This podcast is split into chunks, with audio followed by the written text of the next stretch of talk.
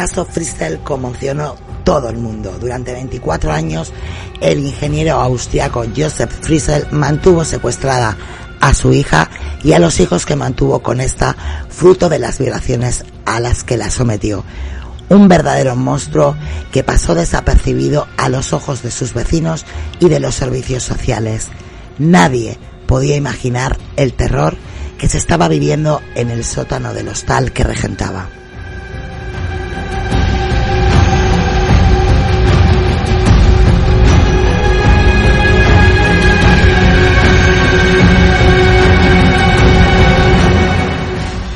Hoy, en los sábados, mando yo el monstruo de Amsterdam.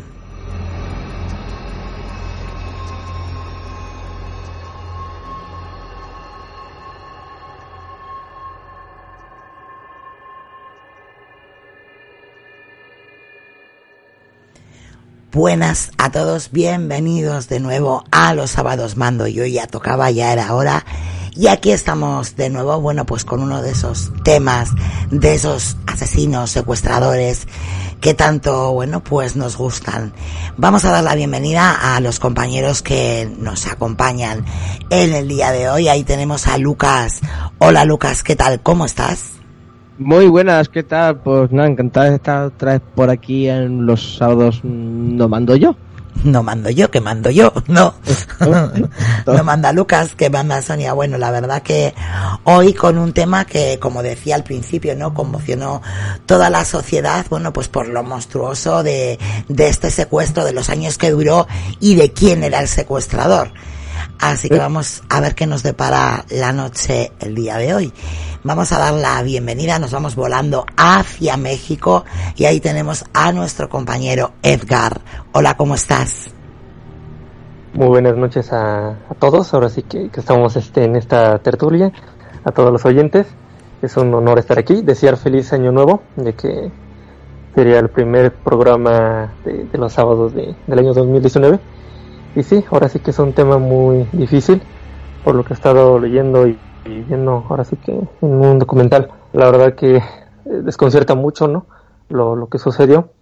Y bueno, también es una clara evidencia de que, pues, la, la violencia, ¿no? desde la infancia y demás, genera grandes eh, pues, consecuencias, ¿no? Posteriormente. Así es. Bueno, vamos, nos vamos volando otra vez hacia España, en este caso hacia las islas. Hola, ¿cómo estás, Sara? Yo estoy sola una hora menos. ¿Qué tal? Buenas noches. Pues yo encantada de, de, volveros a tener aquí, como dice Edgar, ¿no?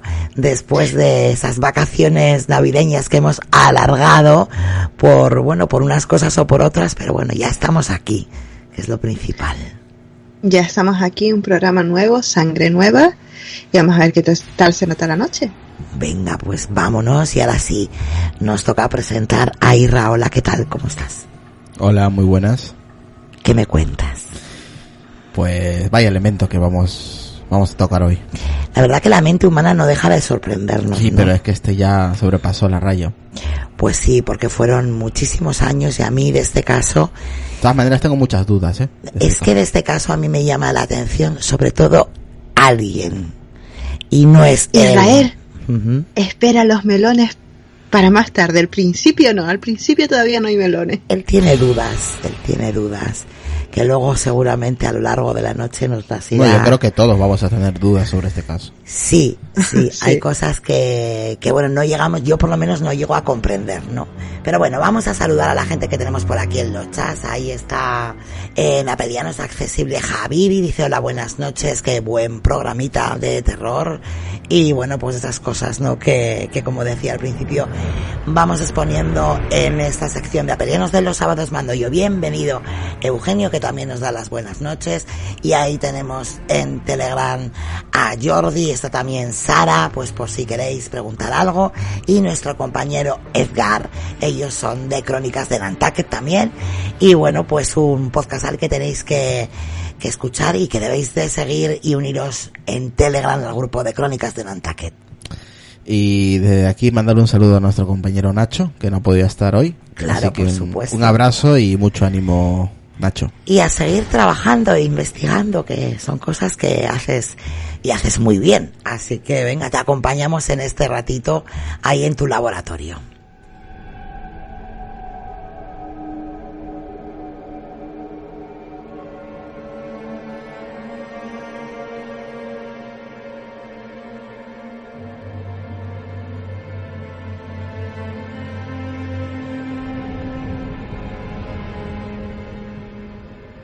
El 26 de abril del 2008, una mujer llamada Elizabeth llegaba a un hospital de Austria para visitar a su hija de 19 años de edad, la cual habría sufrido un fallo multiorgánico. Ante su evidente estado de nerviosismo, fue interrogada por médicos del hospital, momento en el que la mujer declaró haber pasado los últimos 24 años encerrada en el sótano de su padre, el cual la había violado repetidamente durante este tiempo y con el que había concedido hasta siete hijos, incluyendo a la hija que en esos momentos estaba hospitalizada. Se trata de la historia del caso del monstruo de Amstetten.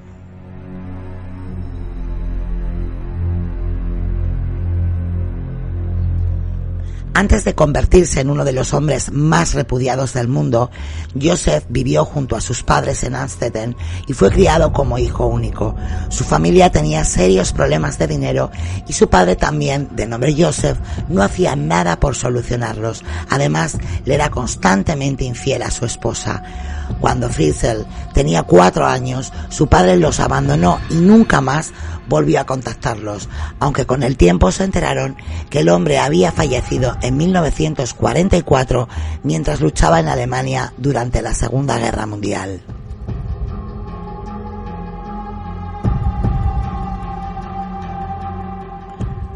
Su madre, Marie, en tanto era una mujer muy estricta y se esforzó por educarlo a como lugar lo matriculó en una escuela de Amsterdam donde era dos años más grande que el resto de sus compañeros. Probablemente fue por la guerra que empezó la escuela tan tarde, pero era un alumno que pasaba totalmente inadvertido. Incluso diría que fue uno de los mejores alumnos que teníamos. Bueno, pues estas son declaraciones de uno de esos compañeros que él tuvo en la escuela. La relación con su madre era muy complicada y aunque de cierta forma se sentía una especie de esposo para ella, tenía que aguantar constantes maltratos. Ella nunca me mostró amor. Ella me mordía y me pateaba hasta que yo estaba en el suelo y sangrando. Me sentía débil y humillado. Nunca me dio un beso o un abrazo, a pesar que traté de complacerla siempre. La única cosa que hizo conmigo fue llevarme a la iglesia. Ella me insultaba, me decía que era Satán y que no era bueno.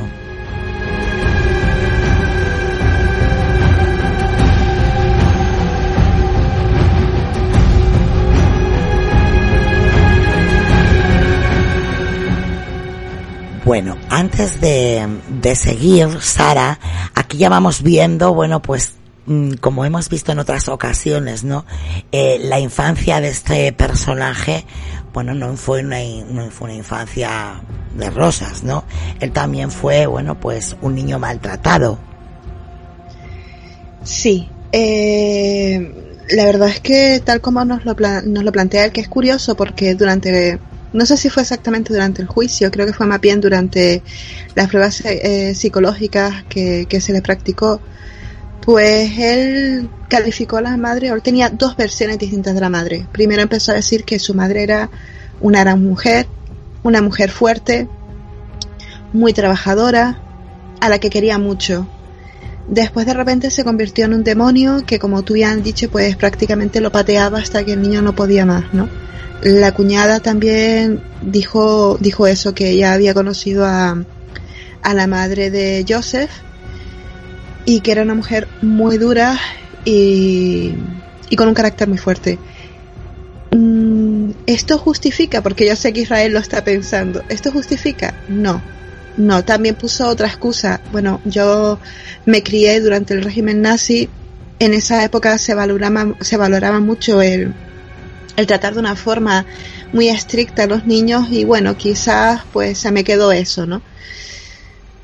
Son excusas al fin y al cabo, porque una cosa es que él sea una persona muy estricta, que eso lo haya dejado un poquitín tocado, y otra cosa es lo que hizo, que fue muchísimo más allá.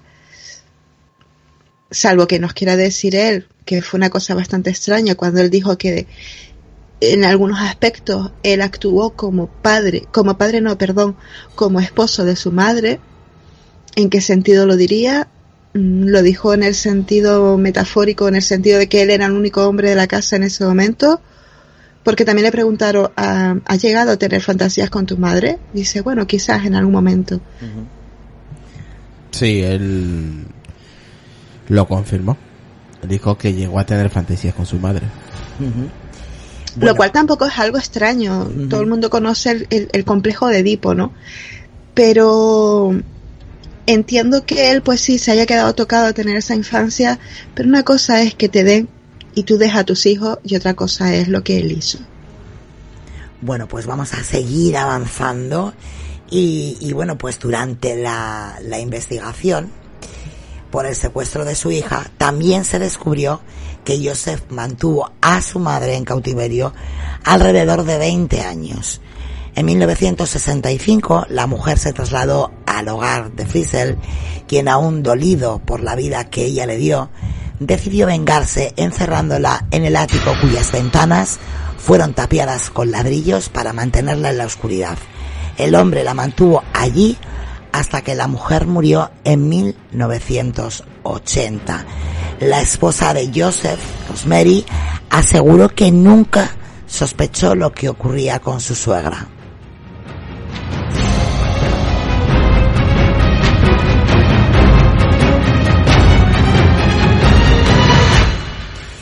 Y aquí ya empezamos a... Ya empiezo yo, ¿verdad? Porque esta mujer nunca sospecha nada. No sospecha que, que este señor tiene a su madre 15 años, bueno, pues en cautiverio. No, no se aclara, no, no entiende, no, no sabe nada, pero es que luego tampoco sospecha que durante veintitantos años eh, en el sótano de su casa pasan ciertas cosas. No se enteraba de nada, chicos. ¿Cómo es esto, Lucas? es bastante alucinante, ¿no? El, desconocimiento de esta mujer de todo lo que pasaba en su casa y, nunca se enteraba de nada, ¿no? O es que hacía otra mirada y mm, le daba igual lo que hiciera su marido, ¿no? Eh, o tampoco podía preguntar qué tienes ahí arriba, porque en aquellos tiempos no era muy de muy bien ver que una mujer le preguntase algo a su marido, por lo menos yo entiendo si no me equivoco. Pero igualmente, la curiosidad mata al gato. Claro, y yo es lo que digo, por ejemplo, vamos a preguntarle a Edgar. Eh, como os he leído, dice bien claro el texto que en el año 65 esta señora, la madre de Joseph, se traslada al hogar de ellos. O sea, esta eh, eh, Rosemary sabía perfectamente que su suegra estaba en su casa. Y durante que él tapia las ventanas, eh, pone cemento, pone ladrillos y no sospecha absolutamente nada de lo que está pasando con su suegra. ¿Qué te parece, Edgar? Sí, sí, sí, ahora sí que es uno de los puntos más extraños ¿no? de todo este caso. Yo no personal estoy convencido de que ella sí estaba enterada de todo. Es imposible de que no se haya enterado eh, debido a que porque estaba haciendo él esa construcción, debajo del sótano. Posteriormente, como bueno, conforme avancemos en el caso, todo lo que fue apareciendo, los niños, la desaparición de, su hija, que no la buscara, que no hiciera una investigación del culto supuestamente en el que ella eh, estaba, ¿no? Porque, por ejemplo, bueno, porque me interesa mucho el tema de las sectas, he visto yo como muchos padres de familia que se acercan a esos grupos. Edgar, que lo estás spoileando todo.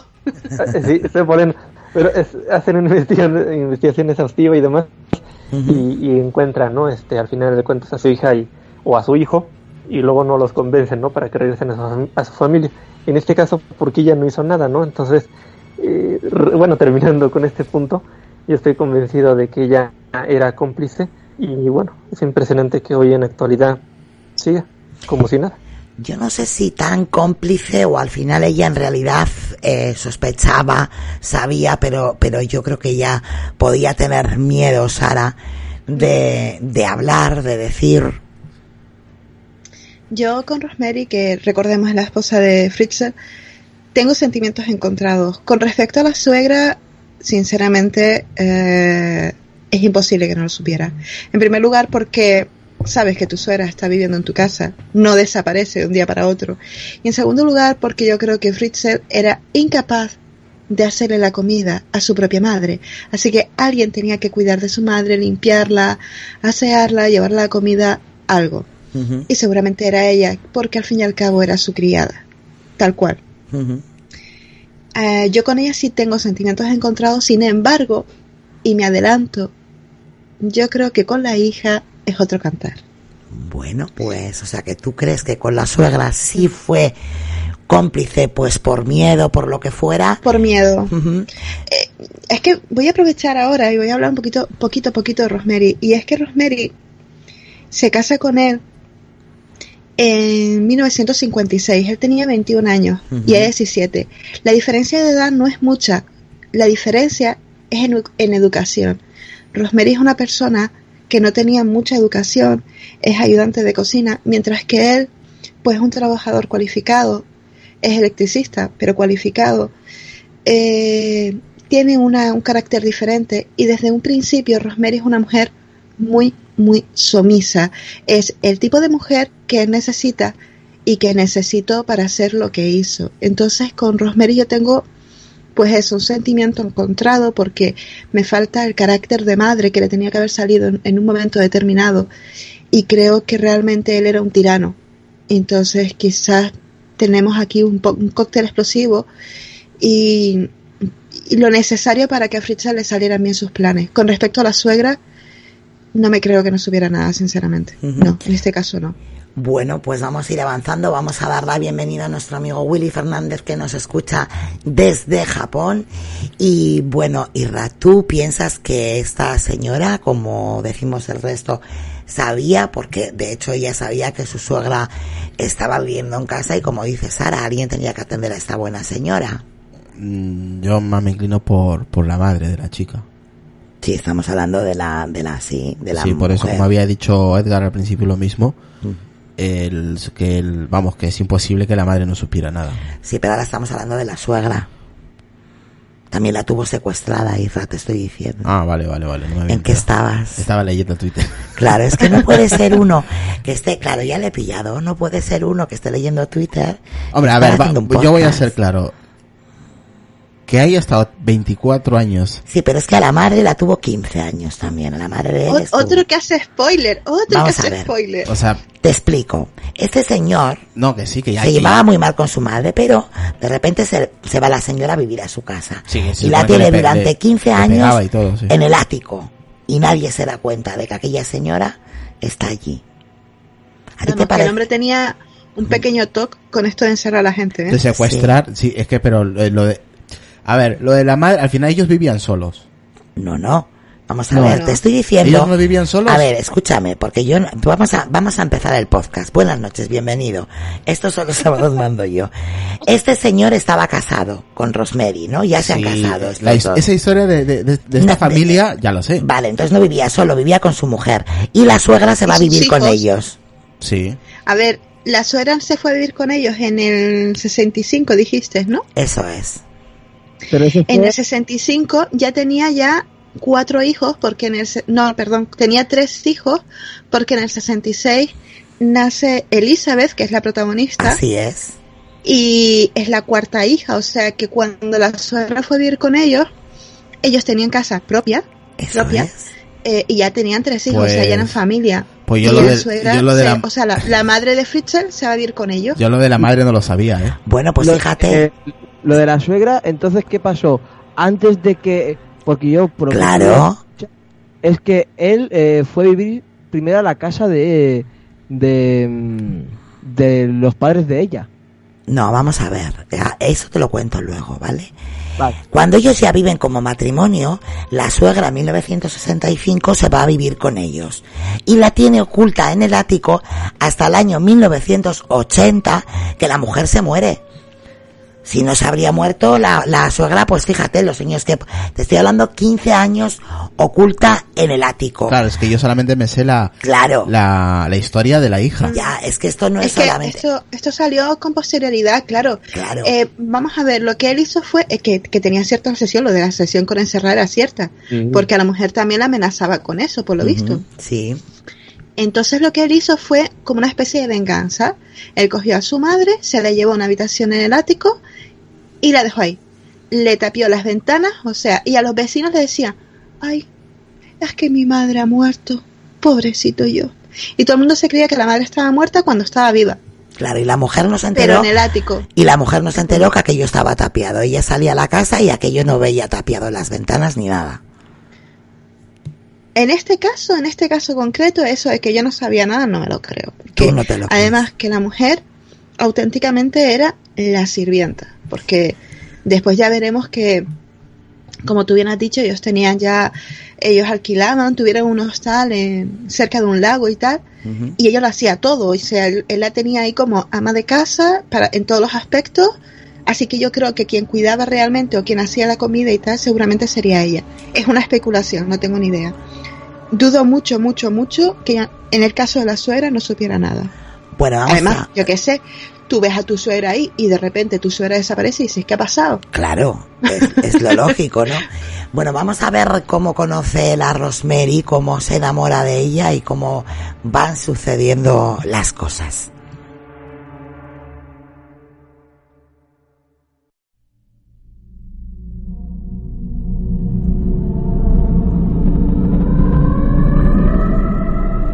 Tras salir del colegio, Joseph comenzó a trabajar como ingeniero. En ese periodo conoció a una tímida joven de nombre Rosemary, quien se convertiría en su compañera de años. Mi hermana siempre fue muy tranquila, una persona muy tranquila y silenciosa. No sobresalía entre la multitud como otros adolescentes. Era una chica tranquila. Se conocieron en una cafetería. Ella nunca había tenido un novio antes. Él fue el primero. Unas semanas después lo llevó a casa para conocer a nuestros padres.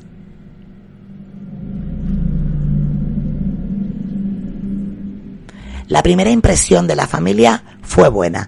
Casi todos vieron al hombre como una persona trabajadora y cariñosa. Sin embargo, con el correr del tiempo esa opinión fue cambiando.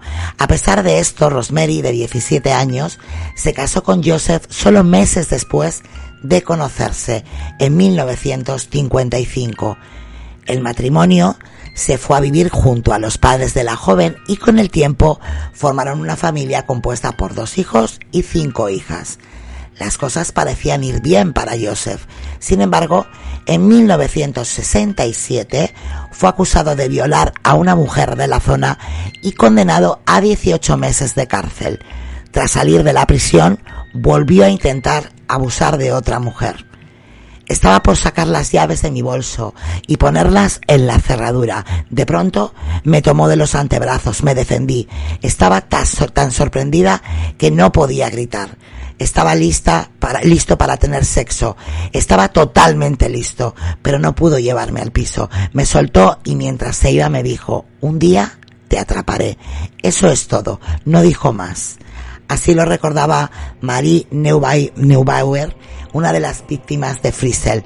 He tenido pesadillas desde entonces. Esos recuerdos han estado acechándome desde que ocurrió el ataque. A pesar de las acusaciones, Rosemary perdonó a su esposo y lo llevó de regreso a casa. Sin embargo, el hombre jamás agradeció ese gesto. Al contrario, Joseph continuó con los maltratos hacia su esposa, los que no solo eran físicos, sino también psicológicos. Además de decirle gorda en cada oportunidad que tenía, se limitaba a darle dinero solo para la comida y la amenazaba con echarla del hostal donde ahora vivían si no hacía lo que él quería. Por temor, ella siempre lo complacía.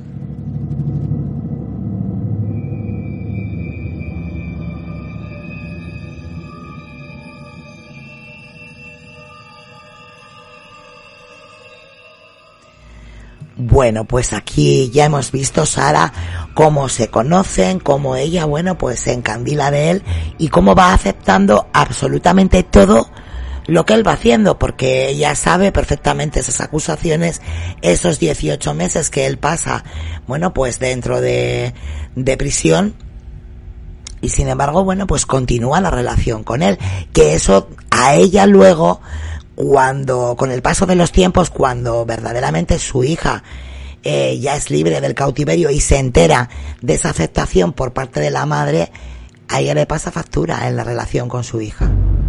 Evidentemente. Pero este, este año, 1967, esta violación por la que él cumple una mísera condena, porque ahora explicaré cómo fue la violación, fue el momento, el punto de inflexión. Esto fue como el desastre. Porque él ya aquí empezó a pensar cosas. Y ninguna buena, evidentemente. Recordemos, eh, Elizabeth nace en 1966. Y él comete esta violación. En el, en el documental del que tú estabas hablando antes, la cuñada dice que él llegaba muy tarde a casa. Eh, que al principio muy bien, pero de repente empezó a llegar muy tarde a casa, ¿no? Ellos no sabían. Él decía, no, el trabajo, el trabajo, siempre era el trabajo. Pero claro, después de todo esto, después que se empezó a conocer al verdadero Fritzer, se enteraron de lo que él hacía realmente y era ir en bicicleta por ahí a, a mirar, era un, un boyer, ¿no? Un mirón. Y también por lo visto pues tenía ciertos comportamientos exhibicionistas. Lo que pasó con esta mujer fue increíble en el sentido de cómo le pudieron poner una condena de 18 meses estamos en los años 60. Es evidente y las violaciones como que eran un mal menor, por lo que entiendo. Entra en una casa. Eh, hay una chica de 24 años, enfermera, que en ese momento estaba sola en su casa porque su marido se había ido. Es decir, supongo y presupongo que él ya sabía que estaba sola. La amenaza con un cuchillo, con que la va a matar si grita, y la viola. Y le ponen 18 meses, de los cuales cumplió una condena de 12 meses, o sea, un añito. Sale, eh, es sospechoso de este intento de, agresión sexual y tras todo esto, cuando empezó a salir lo de, lo de Elizabeth a la luz, aparece una señora que no sé al final qué pasó con ella, que dijo que a ella también la habían violado, que alguien había entrado eh, por la ventana de su habitación, le había puesto un cuchillo en la garganta como había hecho él con la, con la primera víctima y la había eh, violado. Y ella dice que está segura que era él. No hay constancia, no hay pruebas de que fuera así. Pero es un violador, condenado. ¿Qué ocurre? Y esto es importante. Según la ley austríaca, tu, eh, tu historial penal desaparece entre 10 y 15 años después de, de, haber cumplido condena. Por lo tanto, cuando empiezan a aparecer los hijos de, de Elizabeth, él tiene un historial limpio y esto es importante, hay que tenerlo muy en cuenta. Su historial está limpio. Ya para 1977, 78, antes de los 80, su historial está limpio. Y esto hay que tenerlo en cuenta y también la fecha. Más adelante diré por qué también la fecha esta y el que estuviera en prisión este, este tiempo es importante. Porque yo lo leí y no me lo podía creer. Vale, pues continuamos avanzando y como tú decías, en 1966 la pareja tuvo a su cuarta hija, quien nombraron Elizabeth. Al igual que su madre, la niña tenía una personalidad tímida y tranquila, algo que no le gustaba a su padre, pero que no impidió que comenzara a abusar de ella cuando apenas tenía 11 años. En 1983, cuando tuvo la edad suficiente para cuidarse de sí misma, huyó de su casa y se escondió en Viena, en el hogar de un amigo. La policía, sin embargo, dio con su paradero y la regresaron con sus padres.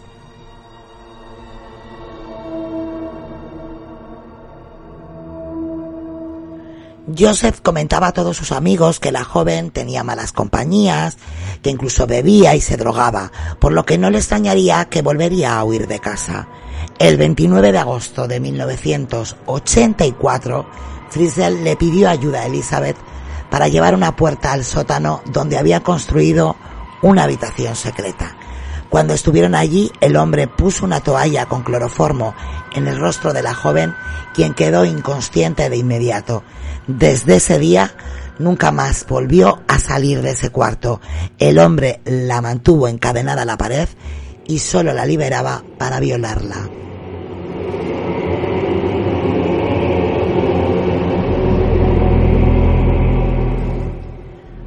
Cuatro meses después de haber cumplido los 18 años, Elizabeth desapareció. Se esfumó en algún momento hacia la hora del almuerzo. Estaba viviendo en la casa de la familia en Amsterdam y aparte de su padre a esa hora no había nadie más en casa. Su madre y otra de sus hermanas estaban de compras, mientras que otra hermana fue enviada por Friesel a que saliera a caminar. Para cuando regresaron, Elizabeth ya no estaba fue el mismo Joseph Friesel quien al día siguiente denunció la desaparición de Elizabeth a la policía, indicando sin tener una pizca de evidencia para respaldar su teoría que había ingresado a un culto. A pesar de que en Austria no hay ni hubo cultos religiosos de qué hablar, también hubo otros factores que podrían haber despertado las sospechas de la policía.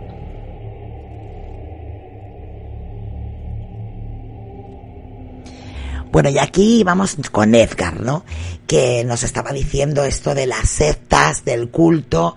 Aquí vemos como él intenta ya al principio, cuando desaparece la primera vez, Edgar, él dice, bueno, es que tiene malas compañías, yo creo que bebe, incluso que se droga, no me extrañaría que volviera a desaparecer. Y cuando va a poner, eh, bueno, pues la denuncia a la policía, él deja caer ahí, pues eso, que podría haber ingresado en alguna secta. Edgar. Sí, sí, ahora sí que como comentaban, ¿no? Ahora sí que no tiene sentido, ¿no? El comportamiento de Rosemary también sobre los antecedentes, ¿no? Penales que tenía el propio Fritz. La verdad que es, este, pues difícil, ¿no? De entender cómo posteriormente, ¿no? Les dejaron cuidar, cuidar niños. Y en el caso del tema de las sectas, como te comentaba, pues por lo general, ¿no? Los padres siempre investigan y dan ¿no? con el grupo y tratan de, sacar a, su familiar de, esa situación, ¿no? Entonces que no lo haya hecho, no lo haya hecho ella, me parece a mí que debió llamar la, la atención de, las autoridades, ¿no? Que posteriormente ella eh, fingiera, ¿no? De que no sabía y nada. Me parece a mí como que mm. no, no tiene sentido, ¿no? Bueno, la, la policía, según la policía, la estuvieron buscando por toda Europa. O sea que... Bueno, la madre no lo circulaban rumores, ¿no? De que ella estaba siendo, pues, prostituta. Claro, eh, eh, mm, a ver, según luego van apareciendo los acontecimientos y tantos hijos que van apareciendo, como vamos a ver más adelante, lo lógico es que ella se dedicara a la prostitución. Claro, él había montado aquí un cuento muy bien montado, pero a ver, yo os pregunto a vosotros, en condiciones normales, os desaparece una hija, la policía la encuentra, se ha ido a Viena y la retorna otra vez hacia casa como, como ya no digo como padre normal porque este señor no lo era, ¿no? Como cualquier madre normal, lo lógico es que tú le preguntes a tu hija, ¿no? ¿Dónde has estado? ¿Por qué te has ido? ¿Qué te pasa? Y aquí parece ser que, bueno, pues no, nadie preguntó nada porque la buena chica desaparece, pues eso, a los meses después y, y bueno, pues, pues simplemente... también, también un amigo de, de la familia, un amigo de la, de la chica, eh, cuando llegó a casa se presentó y preguntó por ella, pues la, familia le había dicho no, que se ha ido con una secta y ha desaparecido y ha hecho su vida. Y él como que se quedó, ¿no? Ahí en plan, pues, pues nada, pues ¿qué, le vamos a hacer? Claro, si tú llegas y los padres de la chica te Yo tengo entendido que, que en el país donde sucedió esto eh, respetan mucho la privacidad y la intimidad da igual si dentro de la casa se están pegando, que ellos van a mirar, miran hacia otro lado. Yo por lo menos por, es lo que he podido escuchar de, del, del, sitio, ¿no? En el país en cuestión, que bueno, mm, respetan mucho y bueno, si alguien se va, pues nada se va. Hasta incluso la policía no está ni siquiera obligada eh, hasta los 19 años de buscar a alguien se pueden salir tranquilamente del país y se pueden ir a cualquier parte de Europa sin ser buscados ni siquiera ni por una ni, ni siquiera la policía ni, interesarse por la búsqueda, vamos, da igual. Bueno, pues vamos a ver lo que opina Sara que nos pedía la palabra. Sí, es que aquí se dan muchas circunstancias, no es simplemente que la niña se haya ido y punto, es que se dan muchas circunstancias, en mi opinión. En primer lugar, ya tenemos, digamos, unos antecedentes y se lo dio la propia hija al escaparse, que la entiendo perfectamente, porque a estas alturas la niña no está viviendo una vida normal. Porque él, bueno, creo que me adelanto, Sonia. Tú sabes lo que voy a decir, no sé si decirlo o. Venga, no importa, o lo vas a decir tú más luego- adelante. No importa, lo puedes decir, aunque luego lo repitamos, está bien dicho. Vale. Ya sabes perfectamente lo que voy a decir. Sí, claro. Eh, ella estudió, pues hizo la, la educación obligatoria y después eh, se fue a hacer un programa de capacitación profesional. Ella estaba estudiando para ser camarera y encontrar trabajo, yo creo que sobre la marcha, ¿no? De hecho, cuando ella desaparece, pues tenía posibilidades de trabajar en otra ciudad. El tema es que ella dejó de vivir una temporada en la casa porque dormía, eh, eso fue al menos lo que leí en un artículo de Spiegel, dormía en, un, en una habitación, en un dormitorio donde vivían, dormían otras chicas del curso, debajo de la cocina. Era una niña, era una cría de 15, 16 años, pero ya su padre había empezado a violarla desde que la niña tenía unos 11 años. Ella nunca se lo dijo a la familia porque no sentía que nadie la pudiera ayudar, ni siquiera los hermanos mayores, porque su padre era un maltratador. El padre, cuando llegaba a la casa del trabajo, si había algún compañero de los niños que estuvieran ahí, tenían que salir corriendo. Inmediatamente tenían que irse de la casa. Los niños tenían que estar en silencio. Y si se comportaban como niños, pues había un castigo ejemplar. Entonces estamos hablando de que el padre era un tirano y que esa casa pues era un infierno para todos, más para ella porque encima pues a partir de los 11 años empezaron las violaciones.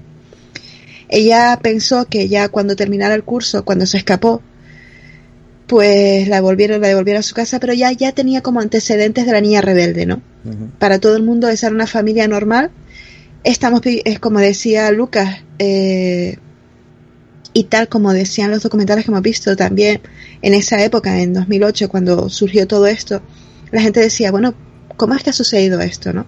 Anteriormente había pasado lo de Natasha Campus, eh, no sé si de pronunciar bien el nombre, entonces era un poco como, ¿es que acaso Austria es un país donde se pueden dar las condiciones perfectas para que se den este tipo de delitos? ¿Es que a la gente le importa poco lo que hacen sus vecinos? Pues sí, es un, lugar donde se, se, cada uno vive su vida y eh, no le gusta meterse en la vida de los demás, lo consideran de mala educación y es, es lógico. Pero yo creo que aquí también hay un problema y era que es una familia normal, a todas luces una familia normal, con un padre autoritario, pero una familia normal. Y es una familia que venía de los años 60, estamos en los años 80. Tampoco era tan extraño. Cuando ella cumple los 18, perdón, cuando yo cumple los 18 años, era el momento ideal. Ya tenía 18 años. Actualmente en, Austria es, es mayor de edad con 18 años. Yo creo que en los años 80 también. La verdad es que no puedo encontrar ese dato. Y es que ella dejó una carta.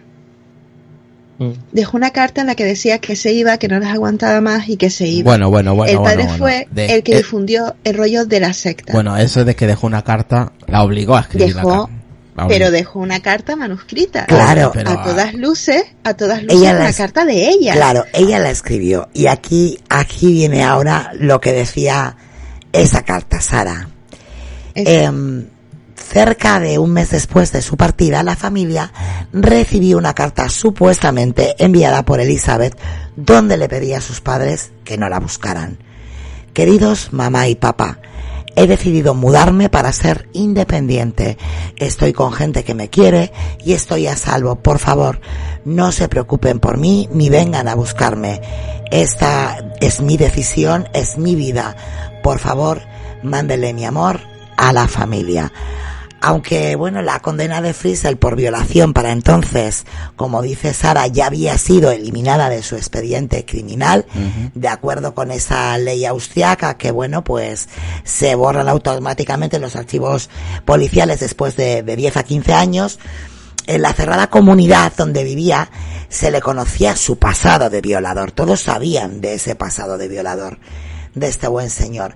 Aunque sus arrestos por provocar incendios seguían en el expediente, poseía dos armas con salvoconducto, una pistola, Bernadelli y un rifle.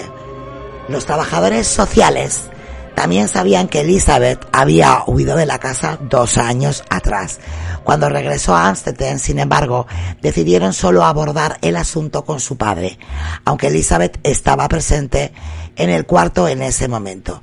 Además, bueno, pues algunas de sus amistades sospechaban que Elizabeth se estaba causando daño a sí misma otra de las señales evidentes de las víctimas de abuso. Pero los funcionarios sociales simplemente bueno, pues aceptaron la versión de Joseph Friesel.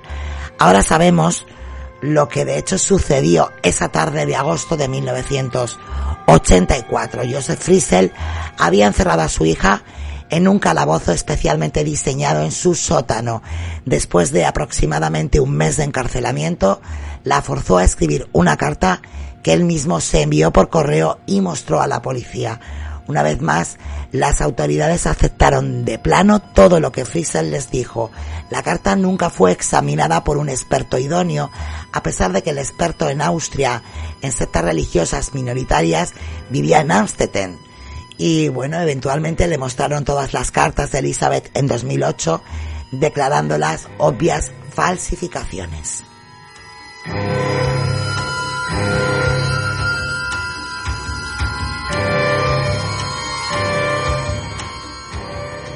Y bueno, pues claro, este señor ¿Un era... segundito? Sí, dime.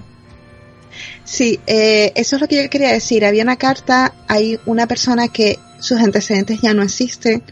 Y como bien decía Lucas, eh, cuando ellos no la encontraron, empezaron a buscar a Elizabeth, pero claro, evidentemente era imposible que la encontraran.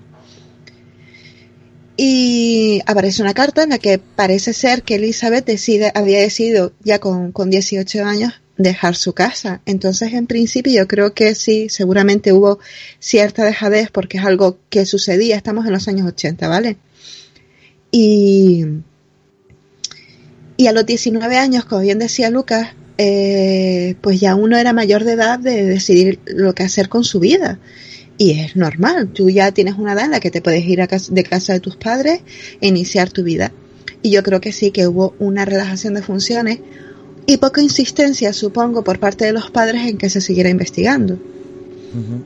Entre la poca insistencia, porque claro, a él no le convenía, él fue muy listo, le hizo escribir esa carta, pues bueno, por si algún caligrafista, ¿no? Bueno, pues eh, quería tomar muestras de, de esa escritura y a corroborar que era la letra de ella. Una pregunta para todos los compañeros y compañeras. ¿Por qué la policía no registró toda la casa? Porque no están encontra no están buscando un cadáver, están buscando una chica desaparecida. Pero y en la casa no está. Claro, a ver, eh, supuestamente ellos eh, denuncian que su hija ha desaparecido y, bueno, claro, a ver, eh, evidentemente van a... Ellos- Claro.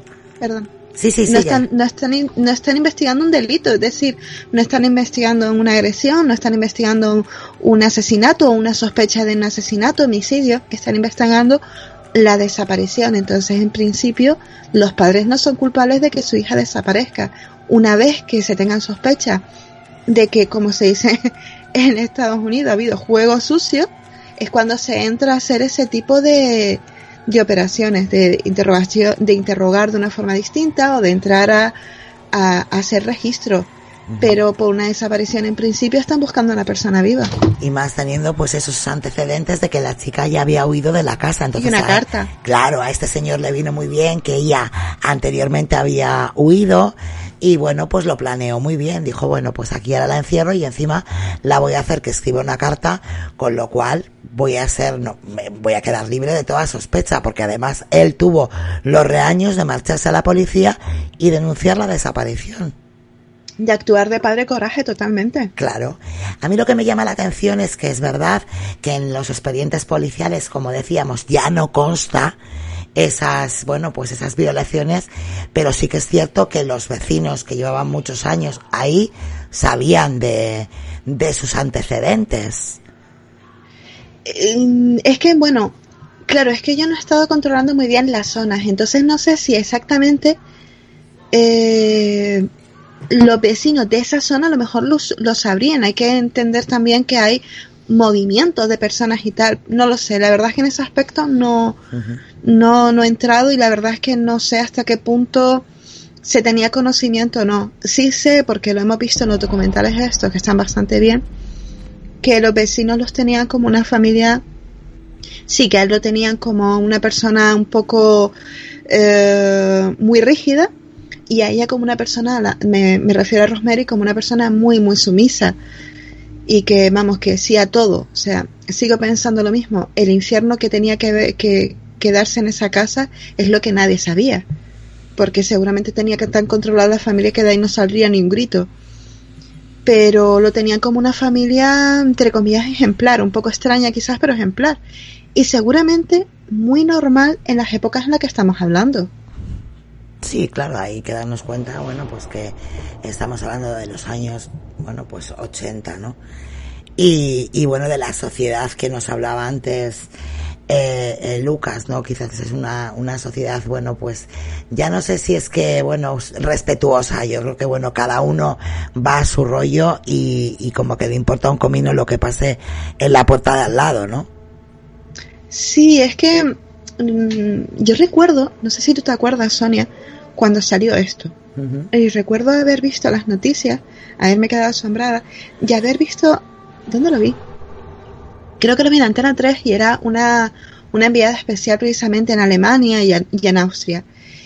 Y la chica lo que decía un poco era eso, que la sociedad austríaca era de no meterse en los asuntos de los demás eh, y de, de, respetar quizás excesivamente la vida de los demás y, y no meterse, ¿no? Y en estos mismos documentales eh, salió precisamente el psiquiatra que, que, atendió a Fritzl diciendo como que la sociedad eh, austríaca también era, por ejemplo, de, él, puso un ejemplo perfecto. Ver a una persona que le pega una bofetada a un niño y nadie dice nada. Es como, bueno, es su hijo, yo no tengo por qué meterme, es su vida. Quizás, dice él, bueno, quizás deberíamos decir, ¿por qué haces eso, no? ¿Qué te pasa? Pero bueno, ¿hasta qué punto también nos vamos a meter nosotros en la vida de los demás? Yo creo que aquí, ¿quién va a pensar que una persona va a encerrar a su hija en un sótano, en un sótano del que nadie sabe su existencia? ¿Quién va a pensar que, que una persona que tú ves normal es un monstruo? Es que no tienen un cartel en la cabeza, hola, estoy violando a mi hija, me lo, tengo aquí en la frente, va, que lo veas bien. Por ahí que que estaba levantando la mano Lucas. El documental que hace referencia a Sara es de televisión española. Y en ese mismo documental también comentaban, mm, pasa un poco lioso porque mezclan dos casos, mezclan el que estamos comentando ahora y el caso francés. No, no, yo, yo ese también lo vi, pero yo me refiero a otro. Pero no, no sé, es de la época justo en el que ocurrió, pero me, refería a otro. Vamos a ver. Yo, tú dices uh, sí quedan tres casos, o sea, una de una chica francesa que es horrible, horrible, que el, padre la quemaba y tal. Comando actualidad es ese, el de comando actualidad. y después hablaban de agresiones sexuales a, niños y tal. Sí, sí. Eh, comando actualidad. Exactamente, exactamente, exactamente. Bueno, yo creo que Edgar quería comentarnos algo que he oído por ahí la vocecilla. Adelante. Sí, que en otro de los documentales este que están este, eh, disponibles ¿no? este, en YouTube. Recuerdo como a una señora le preguntaban ¿no? este, con respecto al caso y ella decía que le parecía no normal, ¿no? pero esperable, ¿no? de que un hombre golpeara a sus hijos y a su, y a su mujer, pero no lo que le hicieron a, a Elizabeth, ¿no? En el caso de Fritz. Y me llama la atención eso, ¿no? De que lo diga esta señora de Austria, porque se ve que ciertas cosas, ¿no? Ciertos comportamientos los ven normales, ¿no? Entonces, no sé si se deberá eso al pasado que ellos vivieron, o sea, durante el régimen nazi, o, cuestiones así culturales o religiosas desconcertantes, ¿no? Que es una ideología o es un punto de vista que incluso en México está presente. Adelante, Sara. Ah, no, perdona, es que la interrumpí. Termina, que te, te interrumpí. lo último que quería decir es que esa, esa manera de ver las cosas también en México está muy presente y así que no nada más es exclusivo de Austria. Sí, como que hay sociedades, ¿no? Que el maltrato, bueno, pues no lo ven, eh, bueno, pues algo tan descabellado, ¿no? Tristemente. Eh, ¿Qué ibas a decir, Sara? Sí, iba a decir eso, pero yo creo que también es una cuestión de épocas. Entonces quizás la sociedad actual eh, no es tan permisiva con algunos aspectos, pero tú veías a ese comportamiento a lo mejor en los años 80, 90 y lo veías no tan extraño. Lo que, claro, las cosas cambian. Es decir, que si tú ves que, que un padre, una madre le da una torta a su hijo, pues ahora incluso a la gente le da vergüenza hacer eso. Pero antes no. De hecho, de hecho ahora muchas veces, pues lo que se hace es un poquito reivindicar la oferta a tiempo, ¿no? Pero antes no era un comportamiento tan o sea, si tú, tú oías a lo mejor que tu vecino le estaba dando, le estaba pegando unos gritos insoportables, vamos, que estaba dándole leña a su hijo, al vecino de al lado, y te decía, bueno, pues normal. Bueno, gracias a Dios que esos tiempos han cambiado, ¿no? y que y que bueno ya bueno pues no se vean esas cosas o si las llegamos a ver bueno pues tengamos el el derecho no a ir y, y bueno denunciar este tipo de de cosas. Irra, que estás muy calladito. No, estoy escuchando atentamente. Es que yo aquí creo que la madre sabía sabía de todo esto y a mí lo que me mosquea es que la policía, por mucho que me diga Sara, no, es que no hubo ni un asesinato ni nada, pero yo creo que mínimo, mínimo tienen que, yo qué sé, registrar un poco la casa. Y que pero es que se requiere orden judicial.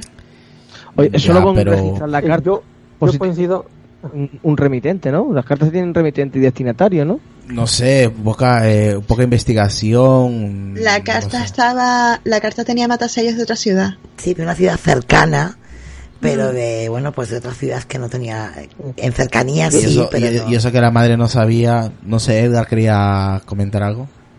Sí, que coincido contigo, Israel, en el sentido de que debieron hacer más investigación porque, a ver, también este, es una cuestión que también vamos a comentar, el tema de los vecinos que estaban cerca de allí, que también hacían un, tipo de fiestas bastante uh, locos, bastante este, locochonas las fiestas que hacían allí, pero varios vecinos que entrevistaron en el documental decían que escuchaban ruidos, que le decían, es que son las tuberías y demás. Ah, Entonces sí, este, ya con ese tipo de antecedentes, que el tipo este también tenía ya antecedentes penales, pienso yo que la policía debió hacer algo más, ¿no? Pero es que, Edgar no tenía antecedentes penales.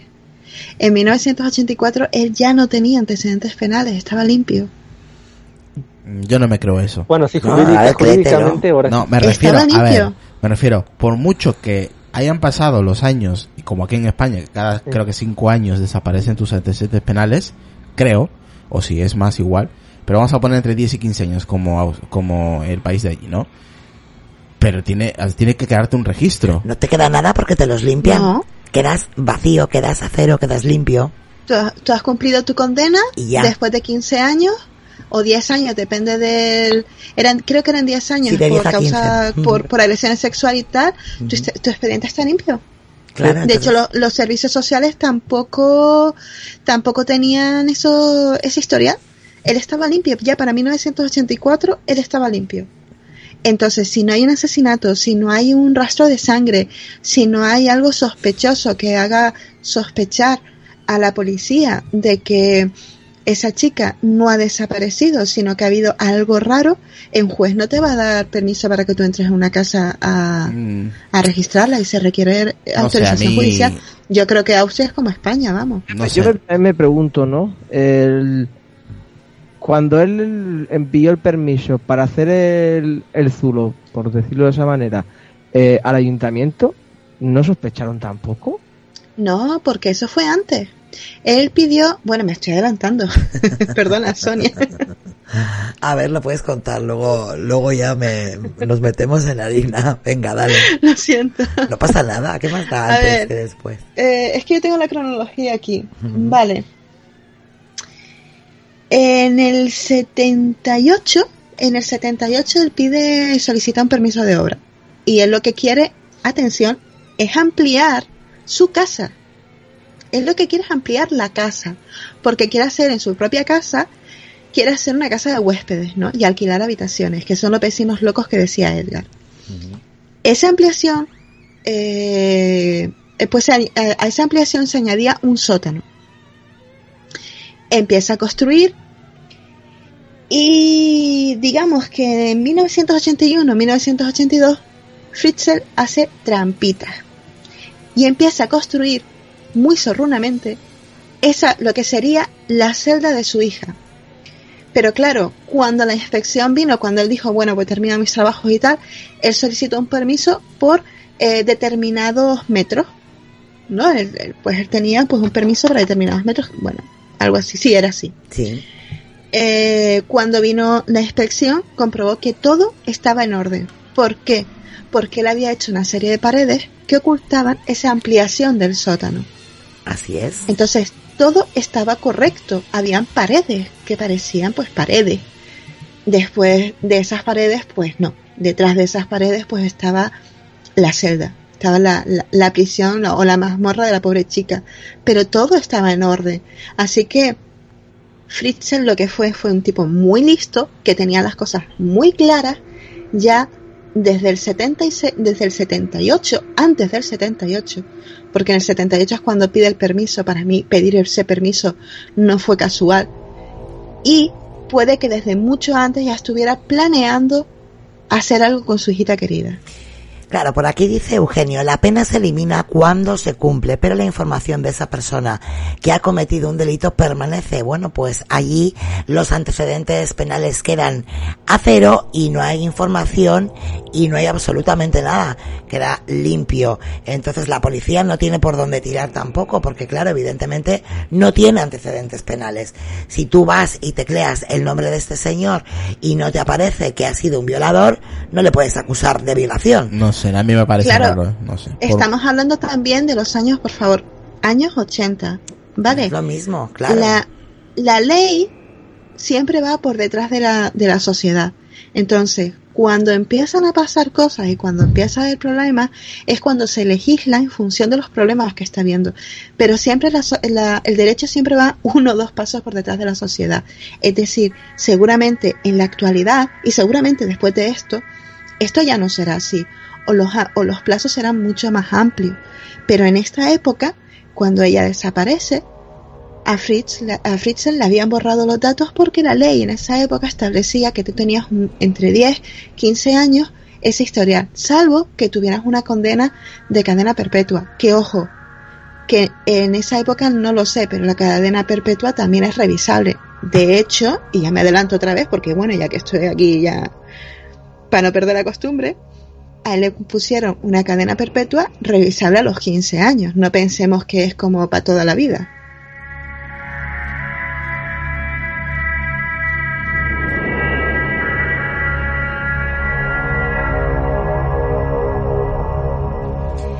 Bueno, nos habíamos quedado en esa carta que recibe la familia en la que ella dice, bueno, yo he decidido, es mi vida, es mi decisión, no me busquéis, os quiero mucho, pero quiero, quiero vivir mi vida.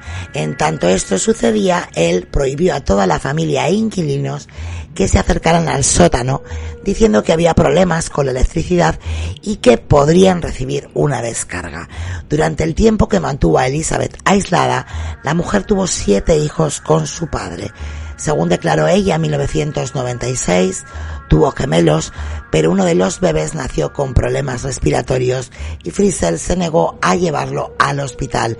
El niño murió a los pocos días. Su padre se hizo cargo del cuerpo y lo cremó en la caldera del hostal. Otros tres menores fueron arrebatados del lado de su madre y dejados en diferentes ocasiones afuera del hogar de los Friesel para que fueran criados por Rosemary.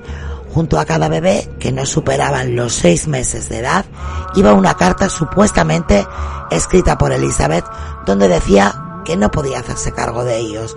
Las autoridades permitieron que Rosemary y Joseph cuidaran a los niños, aunque era frecuentemente visitados por los servicios sociales, por los asistentes sociales, quienes tampoco descubrieron los horrores que ocurrían en la casa. Diez años después del secuestro, Friesel había adecuado la habitación para la joven y los hijos que vivían con ella. El espacio tenía 80 metros cuadrados, con una altura máxima de un metro setenta centímetros y se extendía por todo el jardín. Para acceder colocó una puerta corrediza de hormigón de 300 kilos escondida detrás de una estantería. era franqueable mediante un código que solo Friesel conocía. El recinto tenía una entrada, dos dormitorios de tres metros cuadrados, una pequeña cocina, un baño y un lavadero. La única fuente de ventilación provenía de un tubo. En el cuarto se podía encontrar radio, televisión, vídeo, cocina y refrigerador con comida, la cual ellos podían preparar. Sin embargo, cuando el hombre quería castigarlos, simplemente no bajaba a dejarles alimentos durante semanas o les cortaba la luz. Además, los amenazaba diciendo que si intentaban escapar, abriría el gas para que muriesen asfixiados, lo cual no era cierto, pues jamás se encontró evidencias de instalaciones de gas en el cuarto.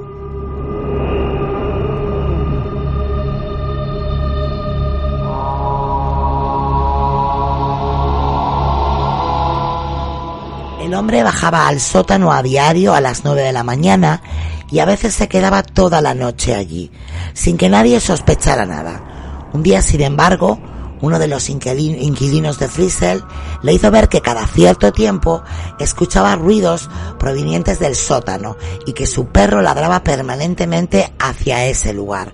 Joseph le aseguró que solo trataba, se, se trataba de un calentador de aire viejo.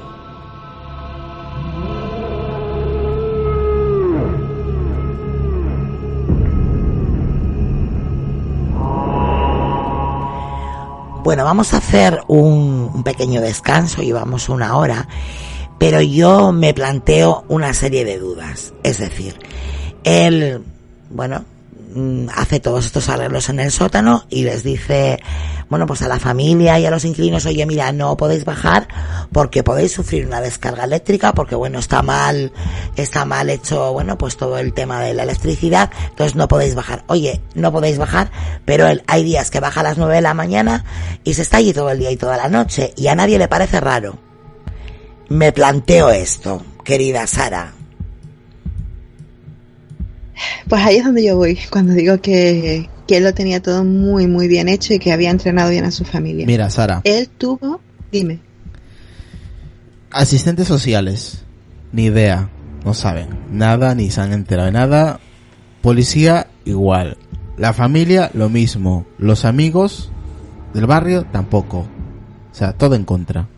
¿Tú ves, ¿tú ves normal ah, todo esto? Estoy de, acuerdo contigo. ¿Ves normal esta, eh, estas cuatro... Sí, no, a ver, no ¿tú tienes vecinos, Israel? Yo sí tengo vecinos. ¿Tú crees que alguno de tus vecinos es capaz de encerrar a su hija, por ejemplo, en una habitación? Y me han preguntado. Violarla continuamente y, y, y, tú cuando preguntas por su hija, que a lo mejor tiene 20 años, le dices, oye, ¿tu hija? Pues sí, que me ha pues pasado en el, con el novio. Que, me ha pasado en el ascensor, oye, ¿qué tal la cría? Que hace tiempo no la veo, hace unos días que no la veo. Y ah, pues ha estado enferma. O por la calle, oye, que no te he visto en toda la semana. O sea, la gente te pregunta. Claro, pero tú piensas, hmm, a lo mejor la tiene encerrado en un sótano. Es que es una cosa tan rocambolesca que, por un lado, a mí me indigna, a mí me indigna porque Elizabeth, o sea, Elizabeth desapareció con 18 años. En esos 18 años, ella fue a clase, ella tenía amigos, y parece que todo el mundo le bastó con que dijeran, bueno, ha desaparecido y no aparece más. Claro, pero también, ¿qué haces, no? Eh, a lo mejor tú tienes un, pensamiento de decir, bueno, este hombre es muy raro, a lo mejor está, pero son tus ideas, son tus especulaciones, hasta qué punto te crees capaz de decir, pero tú voy a denunciar a la policía. Tú como mujer, por muy maltratada que seas, por mucho miedo que tengas, quiero decir. Eh, pero ese es otro caso, tú te refieres a la madre, ¿no? Yo me refiero, porque yo no me quito de la cabeza a esta mujer. Es decir, yo por mucho miedo que tenga, por muy maltratada que sea, eh, en principio soy madre, ¿no? Y, y, bueno, pues sabemos que vamos a intentar eh, saber dónde están nuestros hijos, eh, pues bueno, pero sí o sí, por mucho que me pegue mi marido, por, primero están ellos. A mí me dice mi marido, no bajes al sótano porque si bajas al sótano te puede dar un calambre y quedarte allí, ¿no? Porque hay una mala instalación eléctrica, me lo dice a mí y a los que tengo de huéspedes. Vale, pues no bajo, ¿no? Eh, pero, pero luego bajas tú y te tiras allí 24 horas, ¿qué estás haciendo en el sótano? O sea, la curiosidad mató al gato, no me digas tú, nosotros, yo soy muy cotilla. O sea, quiero decir, yo habría bajado, eh, no una vez, 50 veces a ver carajo hay en el sótano? Es que a mí me dice, a mí me dice mi marido, mira, al sótano no bajes, dice, yo le digo, ¿cómo dices tú? Como que al sótano no baje. Claro, ¿De qué es estás que, hablando? Vamos a ver, a mí Vamos. me dice no bajes al sótano y ya estoy yo en el sótano. Basta ser de que me diga no baje para que baje yo. O sea, y yo creo que Vamos. todos somos así. Eso Dime, pasa Luca. así, que a cualquier persona digan, oye, no bajes al, to- al sótano. ¿Por qué? ¿Qué hay ahí? O sea, es que es las preguntas mínimas. Claro, es que a mí Pero- me dice pero no bajes Vamos a porque... analizar, vamos a analizar, vamos Claro. a analizar, espera. Vamos a analizar. Vamos a analizar, pensároslo que nos vamos a, nos vamos a, a ese descanso. Pero ah, yo, bueno, pues después de descanso explico un par de cosas. sí, porque yo hay cosas que a mí no me, no me llegan, no me llegan. A mí sí, a Mm, mí sí, no porque lo- yo me he creado una idea mental. Ah, bueno, Entonces, pues luego me... puede que sí. No, no lo justifico y creo que la mujer a lo mejor le faltaba un hervor, no lo dudo. Le faltaban Pero varios. bueno, después, Eso es lo después, que- eh, después retomamos. Eso es lo que yo te iba a decir, Sara. Es que no es, no, no- es que no es normal. Porque la gente dice, la gente de su barrio dice, no, es que era una chica agradable, muy buena, cuidaba a los hijos. Que sí, lo O sea, podía ser. Pero, a ver, le, pero le falta un hervor. porque pero yo a ti no es te normal digo- Que, no es normal que dentro de tu propia casa nadie, ni nadie se dé cuenta que tienes durante Yo lo estoy 24 hablando años. con mi pareja y mi pareja me dijo, ¿y no podía ser que esa mujer tuviera algún tipo de retraso incluso? Que si yo no lo dudo, pero yo te no planteo, claro, yo te planteo a ti, Irra, yo te digo, mira, no subas, nosotros tenemos arriba camarote, ¿no? Lo que sería una especie de, pues bueno, no sé cómo se llama en otros países, ¿no? Eh, Irra, te digo, no subas al camarote, pues Seguramente- porque, porque es que se está inundando, no puedes subir allí, te vaya a dar un- una descarga eléctrica. Y luego me estoy yo allí 24 horas. Tú no Segura- seguramente no subo en la primera semana. Pero luego subiré. Pero si Tarde tú o me- temprano subiré. Si tú me ves que Pero yo sí subo todos los días. dices, claro, yo también lo haría, pero... Algo pasa. claro. Pero claro, tenemos que ponernos en la situación de, de qué hacía este hombre y hay algunos aspectos un poco extraños. Pero, por ejemplo, a los a lo, a los huéspedes, que eso lo entiendo perfectamente, les dijo, es que lo que lo de las descargas eléctricas se lo dijo a Elizabeth y a los hijos, porque él tenía las tenía varias puertas y había unas puertas que tenían como un código eléctrico Sí. o eso le parecía a ella, ¿no? Entonces él le decía, como ustedes se pongan aquí a trastear en la puerta, les va a dar una descarga y se quedan fritos. Pero a los vecinos le decía, a los vecinos no, perdón, a los huéspedes les decía, como yo vea a alguien en el jardín oyendo hacia el sótano, se anula el contrato ipso facto. Y claro, nadie lo hacía porque nadie se quería ir de allí porque estaban bien. Y la mujer es que ni siquiera iba, pero no solo la mujer. Recordemos que ellos tenían siete hijos, junto con Elizabeth, tenían siete hijos. Siete hijos habían tenido ellos. Y Elizabeth era la cuarta. Y yo creo que esta mujer, tengo la impresión, porque también eh, la cuñada de él, o sea, Christine, la hermana de, de, de Rosemary, Sí. dijo que Rosemary era la mujer ideal para él, que era súper sumisa, pero no solo eso, sino que lo aceptaba todo. Es decir, ella aceptó dejar de tener relaciones sexuales con él, dejarlo todo. Entonces, ¿hasta qué punto la mujer diría, oye, qué tranquila estoy ahora? Si a lo mejor no bajo al sótano, si a lo mejor paso de sigo estando tranquila. Recordemos que él estaba satisfaciendo sus necesidades con la hija. A lo mejor, que son especulaciones por completo, a lo mejor es que la mujer estaba estando tranquilita. Y dice, pues así me quedo. No lo sé. Bueno, pues ahí, ahí queda esa versión de Sara. Luego seguimos a ver qué opinan el resto de los compañeros. Venga, vamos a hacer Después tenemos que hablar de los servicios sociales, por favor, que Por alguien me lo recuerde. supuesto, por supuesto, en cuanto regresemos. y damos la bienvenida también a Angélica y por aquí, por aquí a José Mari, que también nos había saludado antes. Venga, vámonos a ese descanso.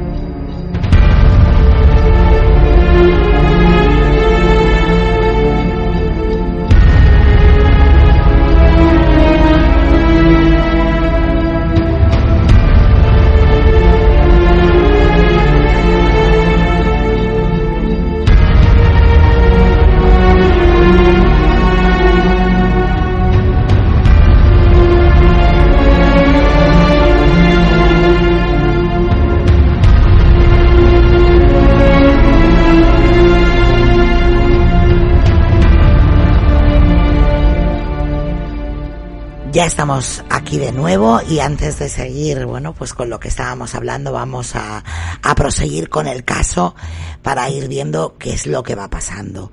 El 19 de abril del 2008, la hija mayor de Joseph y Elizabeth Kerstin comenzó a sufrir de fuertes dolores de estómago, cayendo inconsciente a las pocas horas.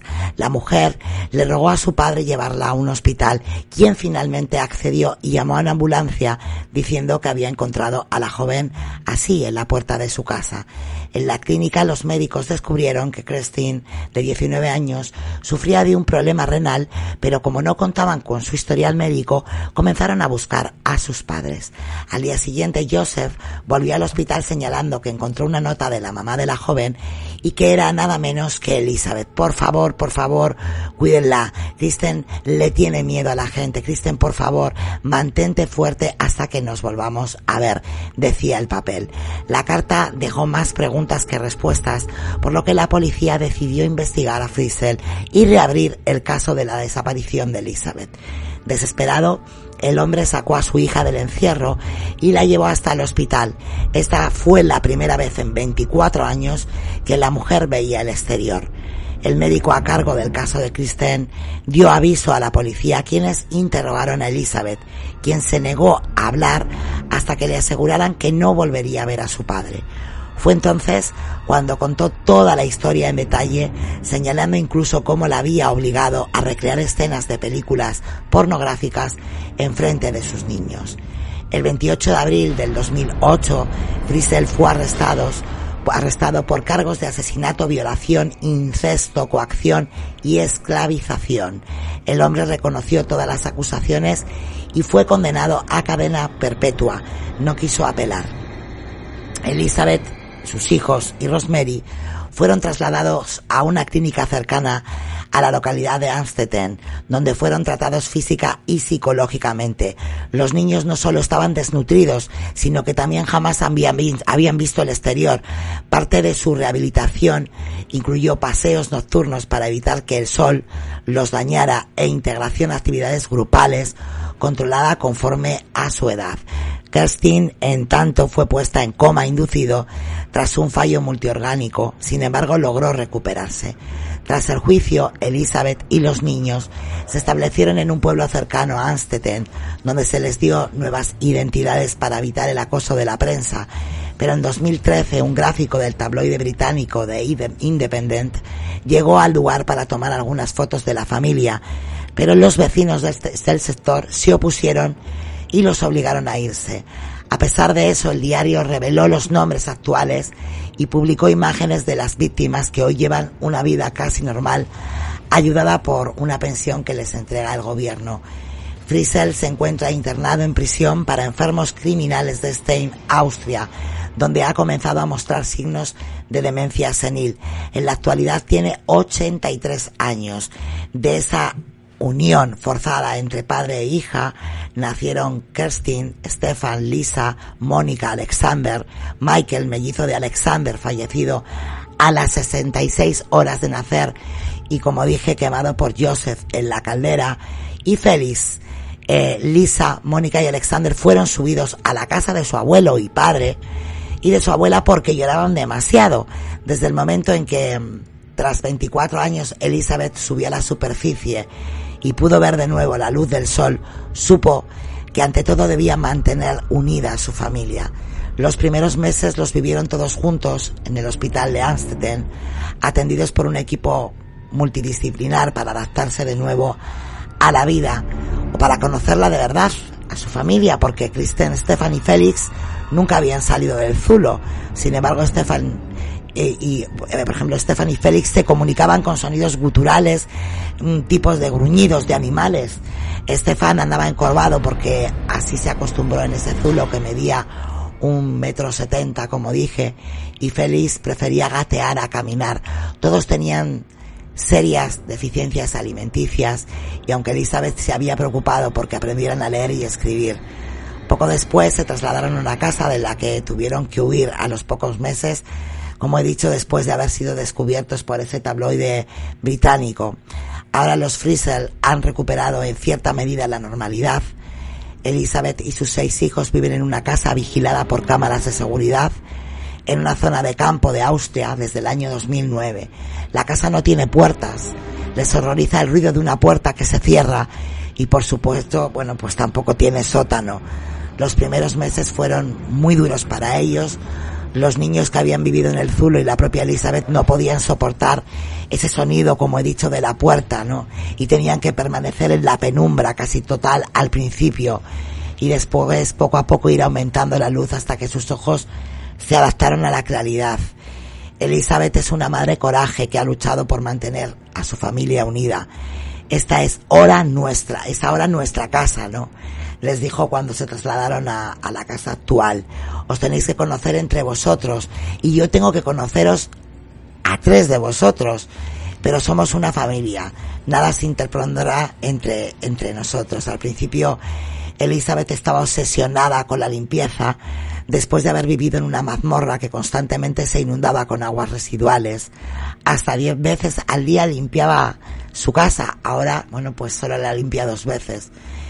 Eh, hasta luego os iré contando, ¿no? Cómo han ido creciendo y, y bueno, pues cómo es la vida más o menos y lo que quieren ser en la vida de estos niños. Eh, por ahí me decía Sara que quería hablar de los servicios sociales, porque ¿qué pasa? Claro, esta buena chica se va quedando embarazada de sus niños y como tres de ellos lloran mucho, bueno, pues el padre los mantiene con la madre durante seis meses, pero luego los recoge y los va dejando en la escalera con una nota. Bueno, aquí os dejo a mi hijo, Elizabeth, tal, porque no les puedo mantener. Que es lo que decía Literalmente. Claro, es lo que decía antes Israel, que decía, bueno, es que incluso llegaron a pensar que la madre se dedicaba a la prostitución, que iba haciendo hijos y los iba dejando en la escalera. Son los servicios sociales los que le dan esa tutela a los abuelos, en este caso el abuelo padre, ¿no? Que no se sabía. Claro, hasta que no le hacen pruebas de ADN ya en el 2008, pues no se tenía ni idea de que esos hijos eran hijos nietos de, de Fritzel. Eh, la primera en aparecer es Lisa, que apareció en las escaleras ya en el 93. Tal cual. O sea, imaginémonos la, típica película antigua en la que se ve un niño abandonado en la escalera en una cestita o en una cajita, pues igual. La puso en una caja de cartón y la colocó ahí con una carta sellada también en otro lado, ¿no? No, mentira, esto era una nota, perdón eh, no la puedo cuidar, no sé qué, por favor, los quiero mucho, cuiden bien de mi hija. Y le empezaba a decir, pues mira, ya ella puede comer sola, la estaba amamantando hasta tal tiempo, tal, ¿no? Y claro, mmm, imaginémonos, bueno, una, una familia normal que se encuentra con eso. Eh, se llama a la policía, se llama a los servicios sociales y entonces se, se empieza a, a encuadrar el procedimiento de, de adopción, de adopción de Lisa. No había historial y hacen una pequeña investigación, todo está bien, todo está correcto, Lisa, eh, Elisa sigue sin aparecer, no sé hasta qué punto la buscaron, pero al final terminan por darle la, la, a Elisa en adopción. Los servicios sociales siguen visitando a la pareja y siguen yendo a visitas y tal que no encuentran nada sospechoso aparece otro niño, eh, no me acuerdo exactamente cuándo aparece, que es Mónica. Uh -huh. Me parece tampoco tardaron mucho. En, Mónica no sé si apareció el año siguiente o un poco más, porque el hombre dejaba a la hija embarazada, que digo yo, también podía haber tenido su cuidado, pero bueno. Y aparece Mónica, lo mismo, una nota, esta vez apareció con un, cochecito por la noche. Se llegó a decir, bueno, ella está en una secta, parece ser que en la secta, seguro que esto fue el padre quien lo dijo, pues que no dejan que que se crían niños y tal, pues seguramente la trajeron hasta aquí y se la llevaron y por eso nadie ha visto nada. Se vuelve a iniciar los, el procedimiento que pasa y tal. Y creo que es en el caso de Mónica, la madre recibe una llamada uh -huh. telefónica. Y en la llamada, la supuesta eh, Elizabeth le dice que cuida a su hijo, que tal y que cual, que no sé qué, no sé cuánto. Y aquí la madre se mosquea. Sí, hay un momento en que la madre se mosquea y llama a la policía. Porque dice que es muy extraño que su hija sepa su número de teléfono, que no aparece en ninguna guía telefónica y que es nuevo. Claro, y que solamente lo sabía el matrimonio, ¿no? Entonces, claro, si la madre aquí va a la policía y denuncia esto, mmm, a que va a ser que la madre a lo mejor no sabía. Porque si lo llega a saber, no lo hace. Se está calladita y ya está. Pero lo denuncia. Otra vez se empiezan a, iniciar una búsqueda. Nada, al final yo no sé hasta qué punto la policía realmente fue diligente o los servicios sociales. Los servicios sociales veían que no pasaba nada. Pero en este caso y en el siguiente, que es en el, el de Alexander, eh, los niños no son dados en adopción porque ellos no solicitan la adopción. Es que, señores, este hombre, este hombre, además de un violador, o sea, padre abuelo de sus propios hijos nietos, encima era un rata, era un tacaño. Y eh, en este caso solicitó la acogida de, su, de sus nietos, entre comillas, porque ahí le daban dinerito. Los niños en acogida recibían unas ayudas estatales y él quería esas ayudas estatales. Pero todo va bien, los niños son felices y es la gran dicotomía que hay entre unos niños y otros, mientras unos están sin recibir asistencia médica, con una vida de mierda, sin luz, apenas entraba oxígeno ahí, viendo lo que tenían que ver, oyendo lo que tenían que oír, los otros eran niños felices. Sí, tenían una mala madre que los había abandonado, por supuesto, porque eso es lo que ellos creían, pero eran felices. Hacían sus actividades extraescolares, eh, iban al colegio de forma normal, tenían sus amigos, eh, aprendían música, su, su abuela los cuidaba muy bien y los servicios sociales pues decían todo perfecto, aquí la cosa va muy bien, son unos buenos abuelos, los cuidan bien y son niños felices. Ese es el informe de los servicios sociales. Cuando aparece, creo que cuando aparece Mónica, el caso empieza a, volverse otra vez, a, aparecer de nuevo en los periódicos, y hay un periodista que se llama eh, Mark Perry, que trabajaba, era, es, inglés, pero trabajaba en, Austria, que recibe una llamada de la policía y dice, bueno, tenemos este problema, eh, vamos a poner la foto en el periódico. Y él, sí, sí, por supuesto. Y pusieron la foto de Rosemary. Él fue a, entrevistar a Fritzl y lo vio como un padre coraje y vio a, Elizabeth como una mala madre que abandonaba a sus hijos como lo veía todo el mundo. Pero en 2008 el hombre vuelve a ver a Elizabeth en los periódicos y ahí se queda asombrado. Como, ¿qué ha pasado aquí? Yo he ido a entrevistar a este hombre. Eh, la policía ha estado en su casa bebiendo té con pasta. ¿Qué ha pasado aquí, no? lo, intentó entrevistar no cuando pasó lo de Elizabeth, sino cuando pasó lo de la hija de Elizabeth, que fue cuando empezó otra vez el tema este, ¿no? Y él salió en los periódicos. Y, él, y fue a entrevistar a Fritzer antes de que lo, lo detuviera. Y él le dijo, mira, no me molestes, déjame en paz y tal. Y después salió todo el tema del encierro, las violaciones y tal. Cuando Kristen, eh, no, perdón, ¿cómo se llamaba? Mm, la hija mayor, Kerstin va al hospital, no hay nada de ella, no hay registro, no hay historial médico y los médicos no saben exactamente qué le pasa, por qué está así, porque evidentemente si tú no recibes luz solar, se nota. Y tu cuerpo es distinto y tu aspecto es distinto al de otras personas. Y la niña presentaba mm, lo que los médicos creían que era negligencias graves en su cuidado. Así que por eso llamaron a la policía vieron cosas muy raras, entonces hicieron una petición pública para que su madre apareciera y le dijera algo sobre la niña y poder salvar la vida. Entonces, porque otra de las paradojas grandes aquí es que ellos estaban encerrados pero tenían televisión. Ellos veían el mundo a través de la televisión. Lo cual es como una tortura más grande a mi forma de ver. Y no solo eso, sino que el abuelo, el padre, les decía, sus hermanos están arriba y esta es la vida de sus hermanos y le ponía vídeos de los hermanos viviendo la vida. Yo qué sé, ¿hasta qué punto llega tu, tu, tu maldad? Sí, sí, y, aquí, y es lo que yo decía, ¿no? Que en realidad a esos tres hermanos elegidos los sube porque lloraban y lo que no quería es que, bueno, eh, los huéspedes y la esposa escucharan los ruidos que hacían. Por eso, por eso lo sube, ¿no? Y, y, y a Félix, que es el más pequeñito, no lo sube porque la mujer ya era mayor. Ajá. Félix, que es el, el, pequeño y es el que mejor se ha adaptado, ¿no? A, Salió con cinco años de ese Zulo y bueno, pues la verdad que apenas tiene recuerdos de su vida ahí. Ahora, bueno, pues va al colegio con otros niños y que en absoluto conocen su historia, ¿no? Entonces creo que es el que menos, bueno, pues secuelas va a tener a lo largo de su vida, pues porque, porque era muy pequeñito. Hombre, las secuelas de su madre quedarán para siempre, creo yo, por muchos años que pasen Hombre, la madre sí, date cuenta que además a tres de sus hijos no los conoce.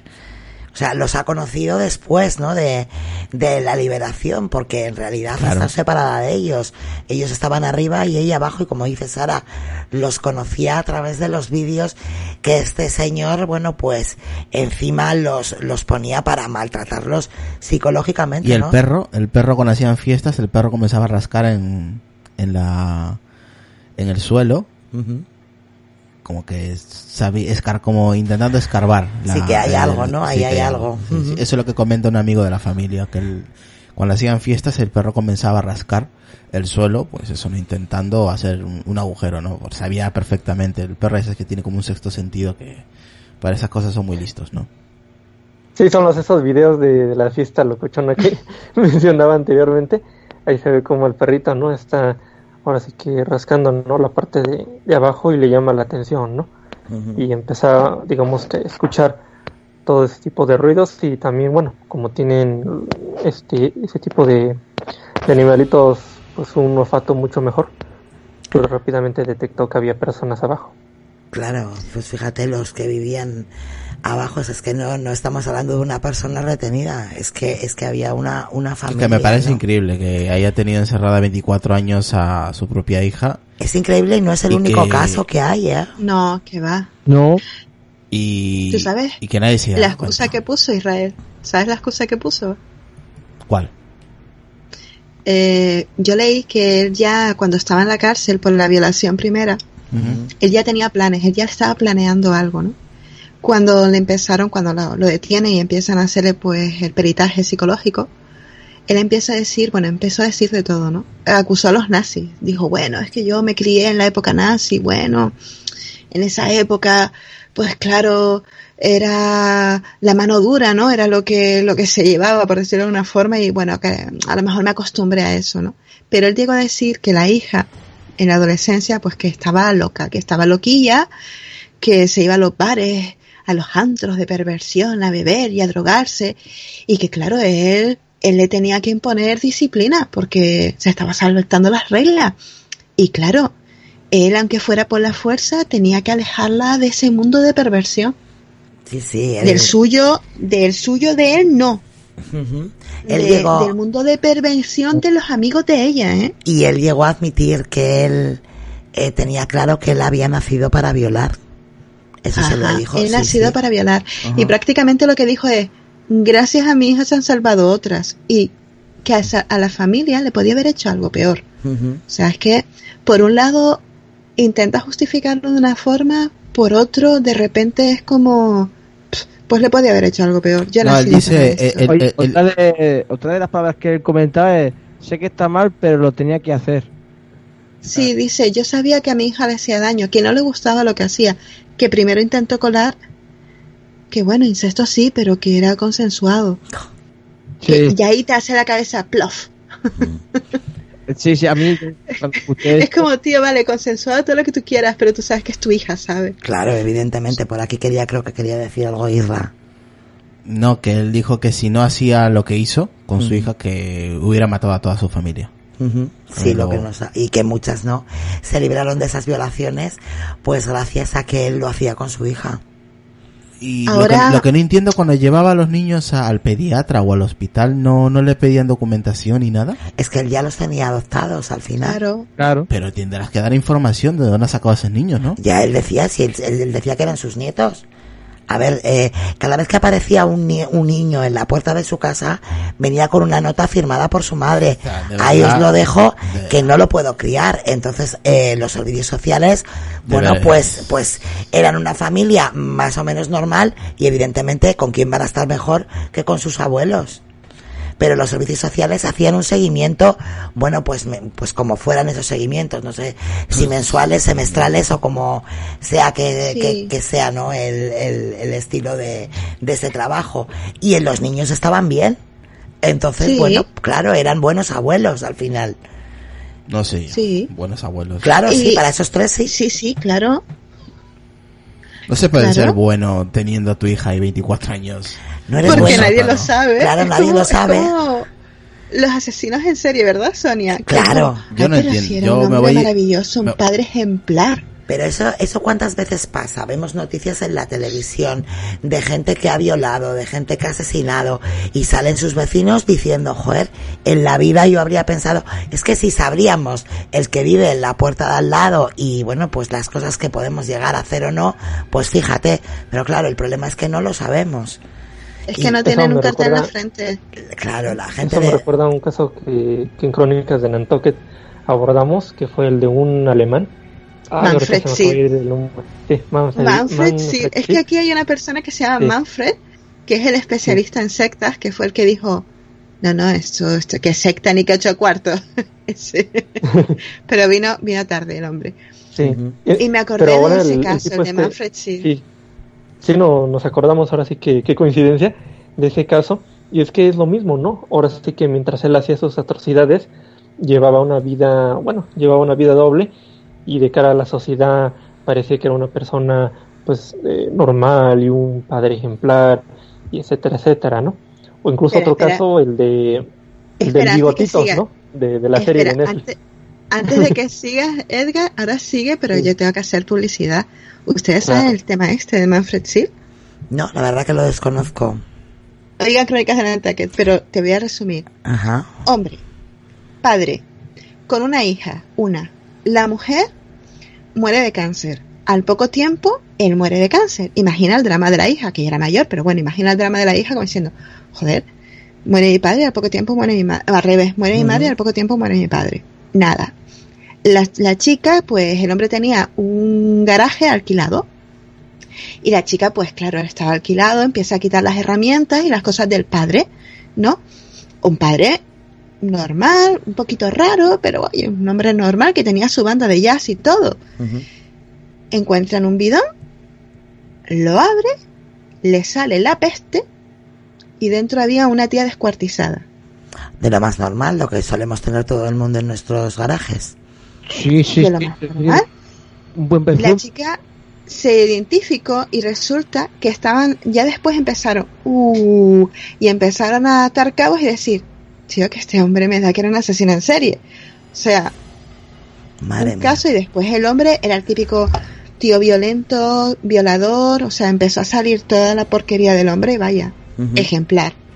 Tampoco lo tenía escrito en la frente, ¿eh? Claro, es que ese es el problema, que si supiéramos lo que decía, eh, lo que decía antes, eh, los que viven en la pared de al lado, pues, pues todo sería mucho más fácil. Seguramente no habría criminales, pero como eso no se lleva escrito en la, en la frente, como dice mi amiga Sara, vamos a dar la bienvenida a Biscuit, que dice, realmente pone los pelos de punta, saber que hay gente capaz de eso, y bienvenido también y a, eso- a Paco. Y eso que no he escuchado los episodios anteriores de, de Los Sábados Mando Yo, porque madre mía, cada cual peor, eh, de verdad. Sí, la verdad Y es también, que, sí, eh, Edgar. Adelante, Sí, Edgar. ahorita se me acaba de ir el nombre de la serie, la, la de Netflix, que, que me había recomendado Sara. My Sí, Hunters. My- eh, bueno, uno de los personajes que seguramente va a salir en la segunda temporada eh, también vivía de esa, de esa manera. BTK, sí, BTK. También vivía de la misma manera, ¿no? Entonces es bastante desconcertante que, eh, pues eso, no haya, haya antecedentes de ese tipo de casos, ¿no?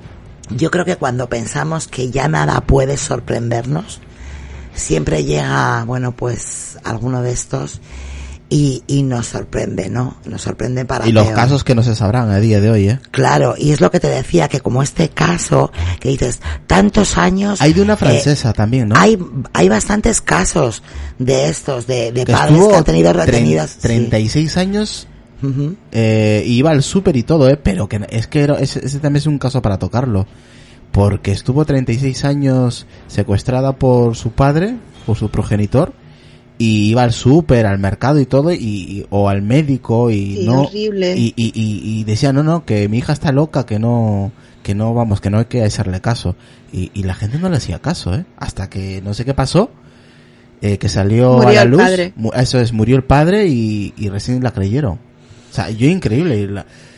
es que ese caso es para tocarlo, de verdad, porque pues espera. Dime. Israel, te cuento, te cuento uno muy, muy, muy actual. Eh, posiblemente lo hayan visto en el periódico. Eh, una chica, no sé en qué zona de Estados Unidos, estoy hablando de memoria, 88 días desaparecida. Eh, encuentran a los padres muertos. Ah, sí. La madre, sí, es que es muy reciente. Sí. de enero de este año. Sí la madre hace una llamada al 911 y se corta. O sea, los, van a la casa, los encuentran a, los padres muertos y la chica desaparecida. Empiezan a buscar a la chica, no aparece por ningún lado. Y 88 días después, a principios de enero, si no me equivoco, una señora que estaba paseando un perro, el perro de ella, pues ve pues como hace una aparición fantasmal una chica con ropa como de hombre, con zapatos grandes, que le dice, ayúdeme por favor. Era ella. Había conseguido escaparse de, de, su secuestrador y lo pudieron detener. El tipo era un chico de veintipocos años que se había encaprichado a esta chica que tenía solo trece y simplemente por verla subir a la guagua escolar, al autobús escolar. Y se encaprichó. La empezó a vigilar y intentó matar a los padres varias veces, pero decía, no, no, ahora no es el momento, hasta que fue el momento, ¿no? Los mató y se los llevó, punto, ya está. La escondió en la casa, a la, eh, o sea, en su casa recibía visitas, venía gente, no estaba tan escondido, y él la obligaba a esconderse debajo de la cama y ponía bolsas y cosas delante y tal, y le pegaba y tal, si hacía algún ruido, y 88 días estuvo, o sea que podía darse un caso de estos perfectamente. Wisconsin. en Wisconsin. Y bueno, el chico tenía, tiene 21 años, la niña 13 años. Y, bueno, es verdad, fue una verdadera obsesión. Yo sí me acuerdo de este, de este caso, porque como tú dices, ha sido el 13 de enero de este, de este mismo año. Y bueno, pues ha sido, ha sido muy sonado, ¿no? Y es lo que decía, no, no dejo de sorprenderme. Cuando pienso que, que ya he visto todo, siempre viene, bueno, pues algún angelito de estos y, y bueno, pues me deja con la boca abierta. Vamos a ver, en la actualidad, volvemos al caso, Kestin tiene su pareja, esa, esa chica, bueno, pues que gracias a ella, ¿no? Ya, ya ponerse enferma, pues se soluciona este caso. Le encanta la música y la ropa. Tiene un tutor privado que le da clases a ella y a su hermano Stefan. Este es más tímido y reservado y sueña con ser capitán de barco. Félix, el pequeño, como decía, es el mejor adaptado, ya que bueno, pues era muy pequeñito cuando cuando todo esto pasó. Elizabeth, la madre, ha dado un cambio radical a su imagen, se dejó crecer el pelo, se tiñó de rubio y se arregló la dentadura, ya que le faltaban muchos dientes por esas carencias de vitaminas. Cuentan incluso que se enamoró de uno de sus guardaespaldas que le ayudaron a mantener su privacidad en los primeros meses. Yo sé que se fueron a vivir juntos, no sé si siguen bueno, siguen en pareja, pero sí que es verdad que, bueno, mantuvieron una relación. Mónica y Lisa estudian en la universidad y Alexander quiere ser ingeniero mecánico. Viven en una casa donada por el gobierno austriaco y reciben una pensión, una pensión de 4.000 euros al mes. La verdad, bueno, que están intentando llevar sus vidas de la mejor manera posible, intentando dar normalidad al infierno que han vivido, porque al final sí que, sí que esos tres tuvieron una vida normal, pero, pero claro, cuando se hayan enterado de lo que era su abuelo y de cómo les separó de su, de sus hermanos y de su madre y de lo que les hizo, pues la verdad es que ha tenido que ser un shock para todos ellos. La que nunca va a tener una vida normal es la madre, está claro. Bueno, ella, como te digo, se ha enamorado, se enamoró de, de su guardaespaldas y creo que, bueno, pues estaba haciendo vida, pero claro, eh, ¿Cómo olvidas? ¿Cómo olvidas esto? Se casó, ¿eh? Se casó. Ajá.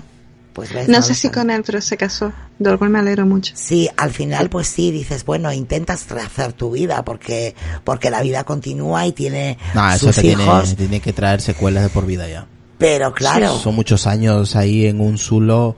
mm, Eso te tiene que traer Pero secuelas. espera, que el padre, el padre, mira lo que dice. Bueno, ahora el hombre estaba por lo visto un poco senil, se cambió el apellido.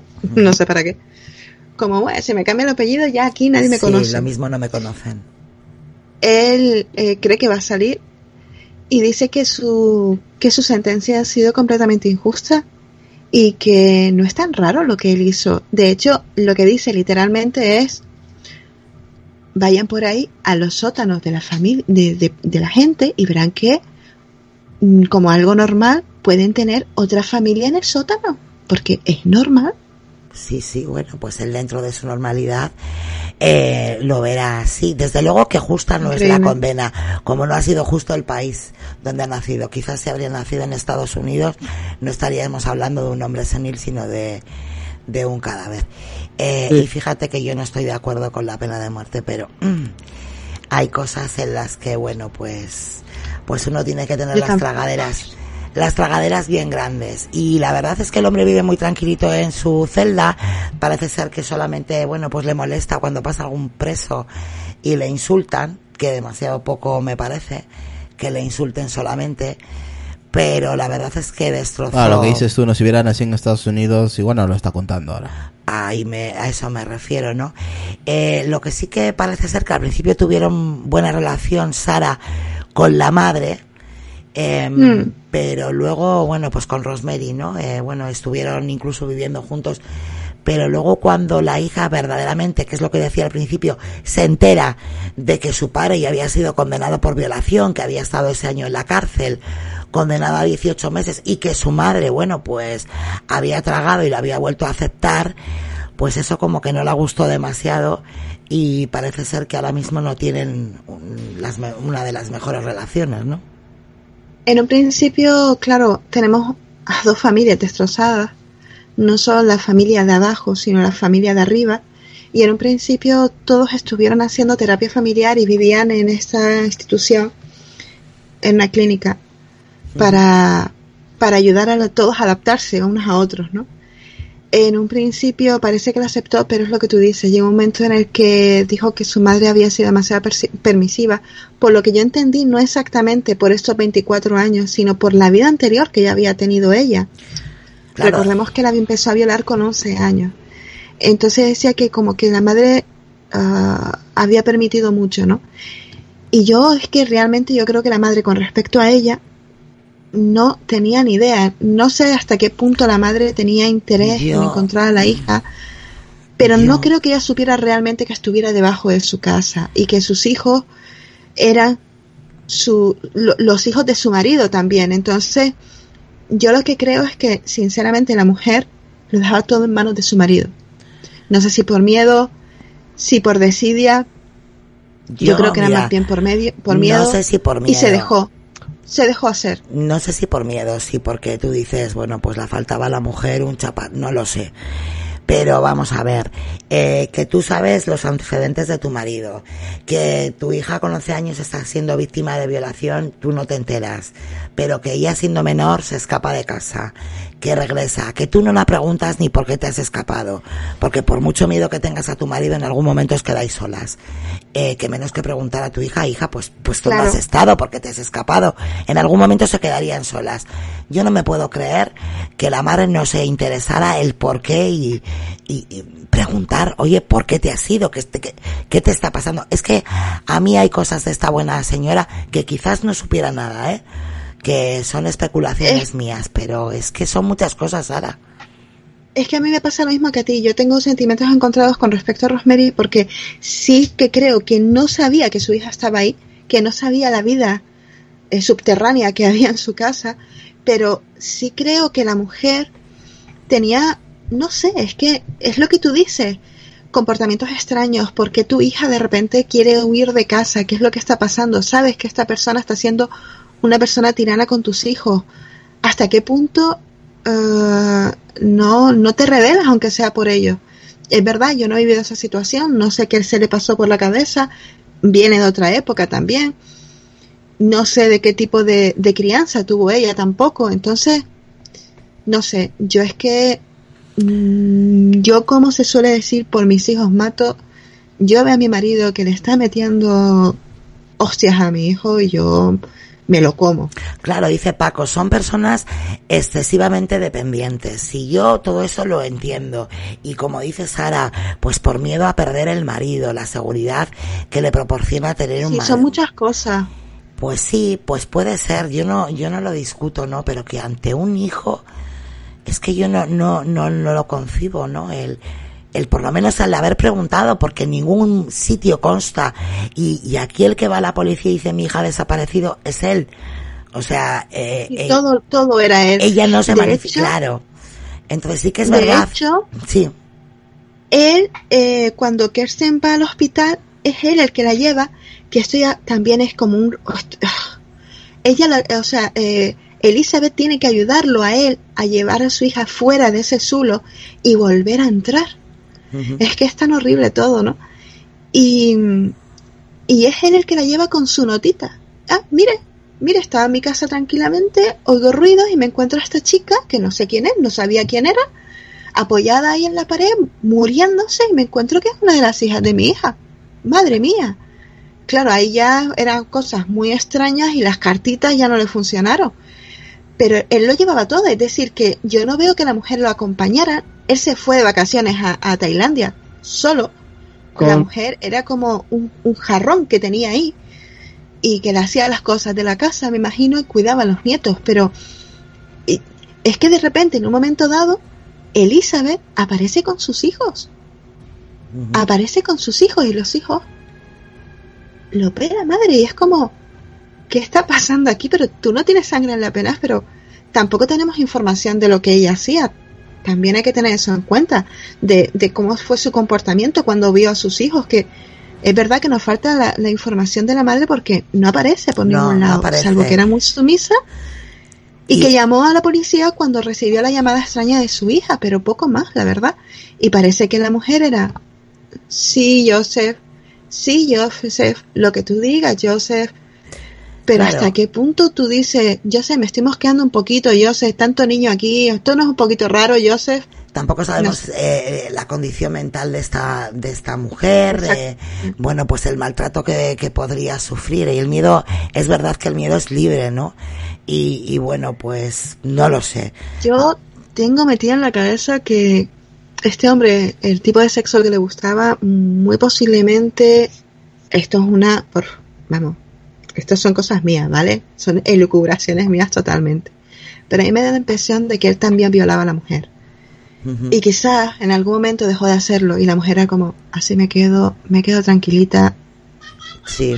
estás más guapa así. No sé, la verdad Sí, no, como no sé diciendo, hasta bueno, qué punto me callo, a mí no me molesta ni lo que él tenga o deja. Yo, posiblemente ella igual sí entendiera que en el sótano él tendría otra familia, pero ningú- pero no, mm, igual ni secuestrada, ¿me entiendes? Pero en ningún momento llegó a pensar que, mm, pues eso, que era su propia hija, ¿no? No lo sé, la mente humana es tan, bueno, pues eso como he dicho antes, que no deja de sorprenderme. A ver qué dice Angélica. Dice, son patrones de conducta y comportamiento que se observan desde muy temprano en una persona y que durante una relación es cuando se llega a permitir cosas tales como estas que mencionan. Dependencia enfermiza. Muchas veces las personas permiten el abuso a los hijos solo para que no las abandonen. Pues sí, que es verdad que también se dan casos eh, como los que dice Angélica, ¿no? Bueno, chicos, la verdad Yo es antes que- de irme quiero sí. aportar, quiero de- aportar, no decir un comentario. Yo me causa un poquito de miedo a la tranquilidad de, de la sociedad austríaca, de verdad, ¿eh? Hombre, esperemos que haya cambiado. Estamos hablando Pero de mucho otra, miedo, ¿eh? Esa, tranquilidad del servicio social, de la policía, de los amigos. No te creas que aquí eh, la gente te puede preguntar, hace mucho que no veo a tu hija, como tú decías antes, o hace mucho que no te veo. La gente ahora sí que es verdad que igual ve a alguien en la calle que está pegando tal y nos metemos más. Pero hasta ahora no sé si por miedo como decía Lucas, por esa prudencia que tiene la sociedad austriaca, tampoco nosotros nos metíamos tanto. Entonces, bueno, eh, a veces huyes un poco de los líos porque no quieres que te salpiquen. Hombre, ya nos estamos concienciando más y, y bueno, pues cuando vemos este tipo de cosas, pues eso, ¿no? Intentamos mediar o por lo menos llamar a la policía que venga y que, que haga su trabajo. Lucas, creo que querías decir algo. Sí, sí, yo iba a comentar algo con el viaje ese que él hizo, o uno de los viajes, que fue con, con, con los amigos estos vecinos. A ellos, eh, no sé si sea cierto el vídeo que, que yo por lo menos he escuchado, ¿no? Pero que a, ellos se ven en un mercadillo y a él también se le ven en un mercadillo y en, y en vez de coger ropa grande cogía ropa chica, ¿no? Y decía él que era para su novia, ¿no? O sea, y a los amigos dijeron, bueno, pues será su novia, es algo normal, o sea, es, es, sí. infiel a tu mujer es algo normal, sí. Y tú como amigo, pues se lo permites también. Claro, y no te extraña de que en vez de coger algo más adecuado a tu señora, estás cogiendo algo más pequeño eh, en, en- en talla que se notaba que era más pequeño. Y hasta incluso te dice, no, no, deja de grabar que no quiero que nadie vea eso, ¿no? Hombre, Lucas, si tú vas con tus amigos de viaje y tu amigo que está casado te dice, no, es que mira, yo Sí, se lo voy a llevar a mi amante y no le vas a decir no lo compres, pues oye, tú sabrás lo que tienes, ¿no? Sonia, Claro. no, lo bueno es que él iba con sus amigos, pero con la pareja, el, el hombre y la mujer. O sea, y la mujer pensó lo mismo y dice, bueno, es lo que hay, es lo que pasa. O sea, vale, o sea, hasta ese Claro, a ver, yo mi amiga viene y me dice que le ha comprado un algo a su amante, pues oye, ella sabrá lo que hace, yo ahí no me voy a meter. Quiero decir, son cosas de pareja. Otra cosa es que yo vea un maltrato, vea, ahí no me voy a quedar callada, pero bueno, si tú tienes un amante, tú sabrás lo que haces. Y luego hay otro comentario que creo que fue también de algún amigo o un familiar o algo, que al niño pequeño le dijeron, oye, eh, se parece mucho a ti. Dice, sí. es que-". Sí. Dices, hostia. Bueno, en realidad era su nieto, ¿no? Se podía parecer. Claro, pero también... Sí. Claro, pero bueno, en realidad dices, bueno, es mi nieto, ¿no? Pero- Nadie pero sabía que era su hijo. que Él soltó hasta su, eh, esa sonrisita, ¿no? La sonrisita pícara, claro, los genes. Eh. Claro, es que yo ahí lo vi, yo también pensé lo mismo que tu madre mía, pero claro, yo después pensé en el hombre este, el amigo, se llama Paul, pensando después en estas pequeñas cosas, en estos pequeños detalles, y yo imagino al amigo también diciendo, tío, no me di cuenta. Sí, sí, no, no, es que eh, mm, es lo que pasó después, ¿no? Ni el vecino de arriba que sentía que el perro siempre estaba ahí, eh, no solo los días de fiesta, sino cualquier día allí, el perro muy nervioso por siempre por la misma zona, los ruidos, nada, una nueva caldera y tal, dices, y toda esa gente ahora, los amigos y todo, y los vecinos, que tampoco es que tuviera muchos, ¿no? Pero eh, algunos estos locos que siempre estaban por ahí cerca, y ahora todo el mundo está diciendo, no, me- no nos imaginábamos esto de este hombre. Claro, es que a ver, al final a toro, a toro pasado, ¿no? Si, si habrían sabido las cosas, tú puedes sospechar. Pero claro, después de saber la historia, dices, jo, vas atando cabos. Pero hasta entonces Claro. yo que sé lo que hay detrás de esa puerta. Para mí es un buen vecino, una buena persona, puede ser más serio o menos serio, pero ¿cómo vas a pensar que tu vecino es, pues ni un maltratador, ni un violador, ni un secuestrador? Porque gracias a Dios no es de lo normal. Pero que a Y ver aparte los que hilos. quiero entender, no sé si será cierto, no, no lo sé, pero sí que se pusieron muy en serio con toda aquella persona, porque claro, creo que el mismo año, o con no hubo mucho tiempo de diferencia, salieron dos casos, el de este hombre y el de la otra chica que habéis comentado antes muy al principio. Y claro, ya la gente se empezó a volver loca, oye, todo aquel que tenga un sótano hay que revisarlo. No sé si la creo que la no sé si escuché bien, pero que la policía empezó a rebuscar también los sótanos de la gente de las casas, ¿no? Eh, a ver si es que había más gente, porque en cuestión de un año y pico dos eh, salieron dos casos de este, de este tipo de envergadura bastante as- asqueroso, por decirlo de esa manera. Pues yo creo que se, pu- se pusieron un poco las pilas. Supongo que las leyes las habrán cambiado, vamos. También dice Biscuit por aquí, dice también la cultura y las relaciones sociales son muy diferentes en el norte. En España le hubieran pillado mucho antes, creo yo, dice, dice así, ¿no? Eh, pues, pues no lo sé si le habrían pillado así. Si le habrían pillado antes o no. Es verdad que, bueno, pues las diferencias culturia- culturales y, y las relaciones sociales son muy diferentes. Lo que yo, fíjate, mm, sigo diciendo, eh, me parece muy bien que una persona ha sido acusada de lo que sea, ha cumplido su pena y me parece estupendo, pero no en este delito, en todos los delitos, sobre todo en delitos de violaciones o tal, no deberían de borrarse. Quiero decir, la policía tiene que ir y que quede ahí, que esa persona ha sido condenada por violación, que ha cumplido su pena, pero debería quedar ahí para saber por dónde tirar. Yo por lo menos a nivel institucional. Es claro. Eh, es que aquí lo que estamos viendo en, los documentales estos que estamos hablando, eh, claro, la gente empezó un poco a, fue una especie de clamor popular contra los servicios sociales, la policía, la administración, ¿no? Y la policía dice, bueno, es que nosotros no sabíamos nada. Entonces, claro, tú te pones a pensar y, y dices, espera, espera, tú me estás diciendo que a nivel ya policía ni siquiera están esos, esos antecedentes, porque una cosa es que tú no puedas consultar esos antecedentes a la hora de dar, por ejemplo, un empleo en la administración, ¿no? Porque son cosas muy privadas, por lo que sea, por las leyes de datos que hay, porque ha cumplido su condena, pero a nivel, me parece muy bien. A nivel interno, claro, a nivel interno, que quede ahí a la hora de, bueno, pues hay un caso de estos, tirar de nombre y saber eh, bueno, pues por dónde puedes ir, porque claro, si esto habría quedado a nivel interno, se habría sabido desde el principio que este señor habría sido condenado por violación, bla, bla, bla, y bueno, pues poder haber tirado ya, y a ver lo que dice Paco. Dice, pues no lo veo así. Creo que ahí se juntan un depredador sexual y una mujer con cierta deficiencia mental, incapaz de sentir empatía hacia su hija, que está sufriendo el maltrato que seguramente ella había padecido con anterioridad. Pues yo es que estoy completamente de acuerdo con Paco. Yo creo mm. que, Quería sí. comentar una cosilla. Sí, que había comentado Israel antes. Dime. Que a Israel le, le preocupaba, ¿no? La reacción que tenían las personas en Austria, ¿no?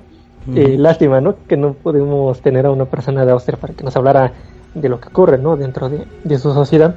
Pero a mí me da la impresión, ¿no? Viendo la historia y demás, que influyó mucho, ¿no? El sistema nazi. Eh, todavía hay muchas, digamos, que heridas, ¿no? Dentro de, del pueblo austriaco eh, cuando fue la guerra y demás. Y me parece a mí también que la señora, la señora Rosemary, al crearse en un régimen, ¿no? En donde tenían que hacerle caso a la autoridad, al gobierno y demás, eh, ya cuando llegó a conocer a Fritz, pues básicamente pasó lo mismo, ¿no? Empezó a hacer absolutamente todo caso y aunque en el fondo tal vez tuviera ya dudas, no, no iba a preguntar, no iba a averiguar más, ¿no? Es una, es una posibilidad, ¿no? Que, que eso haya, haya ocurrido, ¿no?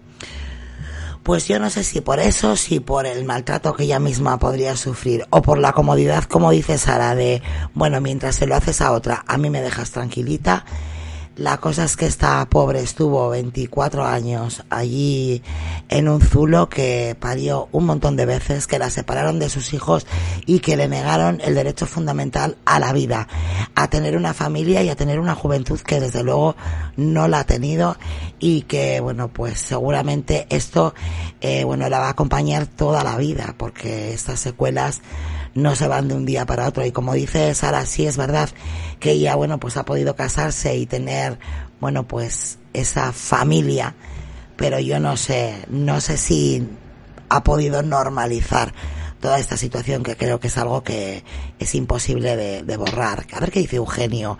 Que no haya antecedentes policiales no significa que no haya informes de personas con formación de la vida de esa persona, con información de la vida de esa persona. Pues parece ser que tampoco, Eugenio, porque la policía no disponía de esa información y por ahí no, no pudo tirar. Espero que eso se haya solucionado y que ya no y que ya no sea así, porque madre mía. Creo que cambió, cambió la legislación a partir de eso.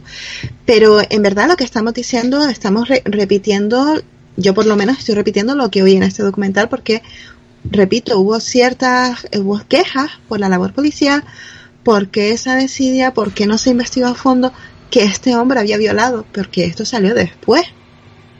Lo que hablaban era de una especie, o sea, esa era la traducción microficha, como que había una ficha por ahí.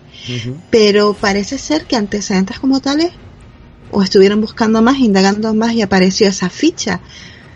Pero quizás no aparecía en el sistema informático, no lo sé. El hecho es que a los 10 años ese, ese historial se borra, parece ser que tú estás limpio, Puede ser que la policía a lo mejor tuviera acceso a esas fichas, no lo entendí exactamente bien como para explicarlo, pero desde luego los asistentes sociales no, porque muy difícilmente teniendo un antecedente como ese, una violación a una joven de 24 años, eh, le van a dejar en, eh, tener adopción a su hija, hubiese sido un poquito más exquisito. Eh, eso es lo que salía ahí, yo no puedo decir nada más, pero Sí, sí. Dice Eugenio, a ver, tú vas a comprar comida a un carnicero para siete y no es lo mismo que comprarla para 14. Pues no, evidentemente que no. Pero como La este señor, fuera. claro, primero que la podía comprar fuera, la compra en otro sitio y bueno, pues nadie puede sospechar, anda que no hay tiendas para comprar, cada vez puedes comprar en una y además no, no dejamos de recordar que este señor regentaba un hostal. Entonces, pues bueno, puede comprar muchísimas cosas sin despertar sospecha alguna. Porque puede decir que la él comida. compraba, ay perdona, Sí, dime. él compraba la compra que hacía para la familia subterránea. eh, la compraba fuera de, de Amsterdam, la compraba en otra zona donde no era tan conocido, porque claro, estamos, estamos hablando de una chica que era joven. Entonces, claro, tenía que comprar cosas que no era normal que comprara Para para, su mujer. familia. Estamos hablando a lo mejor de pañales, estamos hablando de compresas, estamos hablando de una serie de cosas. Y él las compraba en otro sitio, donde no era tan conocido. Sí, que bueno, que tonto del todo no era, era bastante Lo tenía retorcido, todo lo tenía- controladísimo. Lo ¿eh? tenía Sí. muy, muy estudiado. Vamos a dar la bienvenida a nuestro amigo Gabriel del podcast Movimiento Geek. Y, y bueno, dice que ahí está escuchando. Bueno chicos, vamos a ir despidiéndonos, así que podéis decir cada uno lo que queráis con vuestras redes sociales también, para que la gente os pueda seguir y vuestros podcasts para que os puedan escuchar. Empezando por Lucas. Pues nada, yo solo decir que, aparte de lo lamentable de este caso y muchos otros que han sucedido y seguirán sucediendo lastimosamente, es el tema de, mm, vale que mm, la prensa haga eco de, o se haga eco de este tipo de noticias, pero no que hagan sangría, ¿no? Es decir, eh, mm, echaron a varios reporteros o periodistas del país por lo mismo, porque no dejaban a la familia en paz. Uno de ellos se puso en el bosque enfrente de, de esa clínica que comentabais para hacer una fotografía, o sea, con una manta de camuflaje, comida durante una semana y todo, eh, porque pagaban un dineral por una fotografía de la familia, ¿no? Entonces, claro, se llega un momento que vale, que los médicos de educación sí hacen bien hacer eco de estas noticias para alertar a la sociedad de que suceden estas cosas, pero hacer sangría y, intentar sacar el dinero máximo posible o la máxima audiencia posible con este tipo de casos es lo que me parece bastante lamentable, ¿no? Nunca estaré de acuerdo con este tipo de cosas que hagan para em, tener una mayor expectativa de visionado en sus eh, televisiones respectivas. Y eso nunca me ha gustado y nunca me gustará. Y nada en Twitter como arroba tracoteco85 aquí en Apelón siguientemente también en la voz de la cama y en voces nocturnas Bueno, Lucas, pues gracias y es una pena, pero esas cosas a día de hoy siguen existiendo y tú sabes que, bueno, la audiencia mueve, mueve montañas y no hace, no hace ni, ni, ni, ni nada de horas. Lo hemos estado viendo, ¿no? Así Ah, que, sí sí a, eso también me refiero Así que bueno, está muy bien informar y, y está muy bien que, bueno, pues vayamos cono- conociendo, ¿no? Este tipo de casos y hasta dónde da la mente humana. Pero yo creo que, por ejemplo, en este caso, deberían dejar a la familia tranquila, que hagan su vida desde el anonimato, porque bueno, tienen que empezar, tienen que empezar de cero, que ya es hora. Y ahora nos vamos a México, Edgar. Pues ahora sí que es un triste caso, me parece que es una evidencia clara de cómo hace bastante daño, ¿no? El tema de, la violencia infantil desde la infancia, ¿no? Que, que las personas, este, bueno, los padres y demás, este, pues maltraten, ¿no? A los hijos. También es, este, muestra, ¿no? De cómo dictaduras como el nazismo pueden hacer mucho daño en la, en la sociedad. Y eso, ¿no? Que quede como lección, ¿no? De que la violencia no en, ninguna circunstancia, bajo ningún contexto, es algo positivo, ¿no?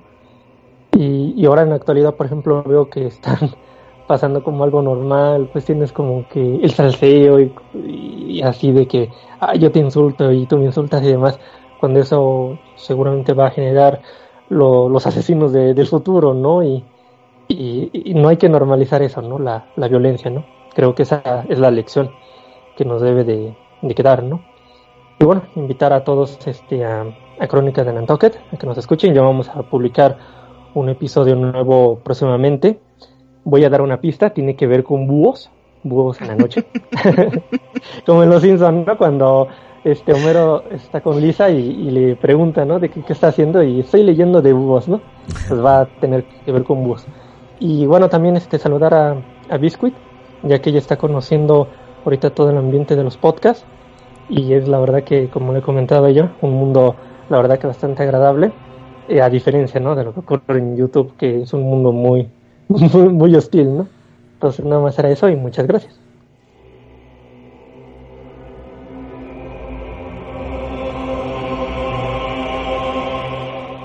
Bueno, por ahí te animaba Paco y decía ese Edgar. Angélica dice, apasionante tema de los comportamientos humanos y las consecuencias tan trágicas. Siempre y por siempre será tarea de los padres conducir a los hijos por el mejor camino y enseñar la empatía, bondad y buenos ejemplos. Es lo que nos hace humanos.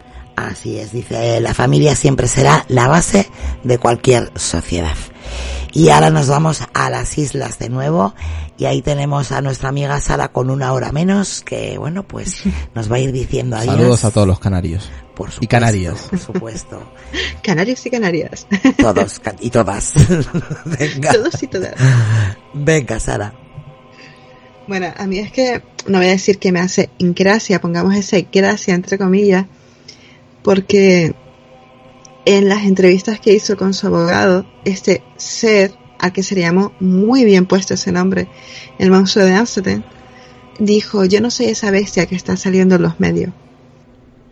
Bueno, yo creo que sí, si normalizas eh, mantener relaciones incestuosas con tu hija, mantenerla como una esclava sexual en un sótano y encima dejar ver a tus hijos la vida que tienen sus hermanos arriba, yo creo que lo de monstruo se le queda pequeño. Pero bueno, es mi opinión. Y bueno, redes sociales, uh, me acordaré, supongo. Mm, Venga, que tú puedes. Eso, Dama Oscura 1888, porque la fecha es importante. Y a mí pues me pueden escuchar en Crónicas de Nantucket, cómo no. Y aquí cuando ella, que es la que manda, me deja. Vamos, cuando hay sangre, vamos a dejarlo claro.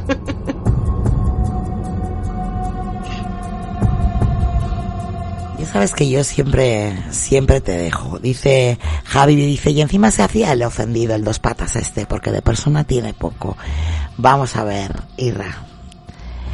Quiero decir, deja de abrir melones que ya hemos terminado. O sea, te dices adiós, bye bye bye, ya.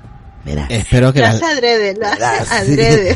Le tengo que despedir el primero. Es que tengo que acostumbrarme a decirte el primero adiós. No, que, que espero que hayan cambiado las leyes austriacas, que si no tela marinera. Y nada, me voy a ir a la cama pensando en cómo se les ha pasado a esta gente todo esto. Toda la sociedad austriaca no se da, la verdad que da que pensar, eh. Da que pensar. Esperemos que en el 2019 las cosas se hayan cambiado y que no se repita otra vez este tipo de, de casos, ¿no? Tan lamentables que un padre viole repetidamente a su, a su hija, encima le tenga secuestrada en un zulo y, la verdad que es muy lamentable, ¿no? Que ni las leyes amparen a este, este tipo de personas, ¿no? Que nadie se dé cuenta. me parece, me parece triste, la verdad. No es solo la sociedad austríaca. ¿Cuántos casos habrá de estos? Sí, pero es que... En eso tiene razón. No en que miremos los sótanos, ¿no? Porque al final, pero en, yo creo que sí que en algo le doy la razón. ¿Cuántos casos habrá de estos que desconocemos y que, y que lastimosamente están ahí? Yo creo que esas personas no deberían de existir directamente. En cuanto a los pillan, sí eléctrica, es mi opinión. Yo sé que igual a, yo, igual a mucha gente no opinará como yo, pero es lo que pienso ahora mismo.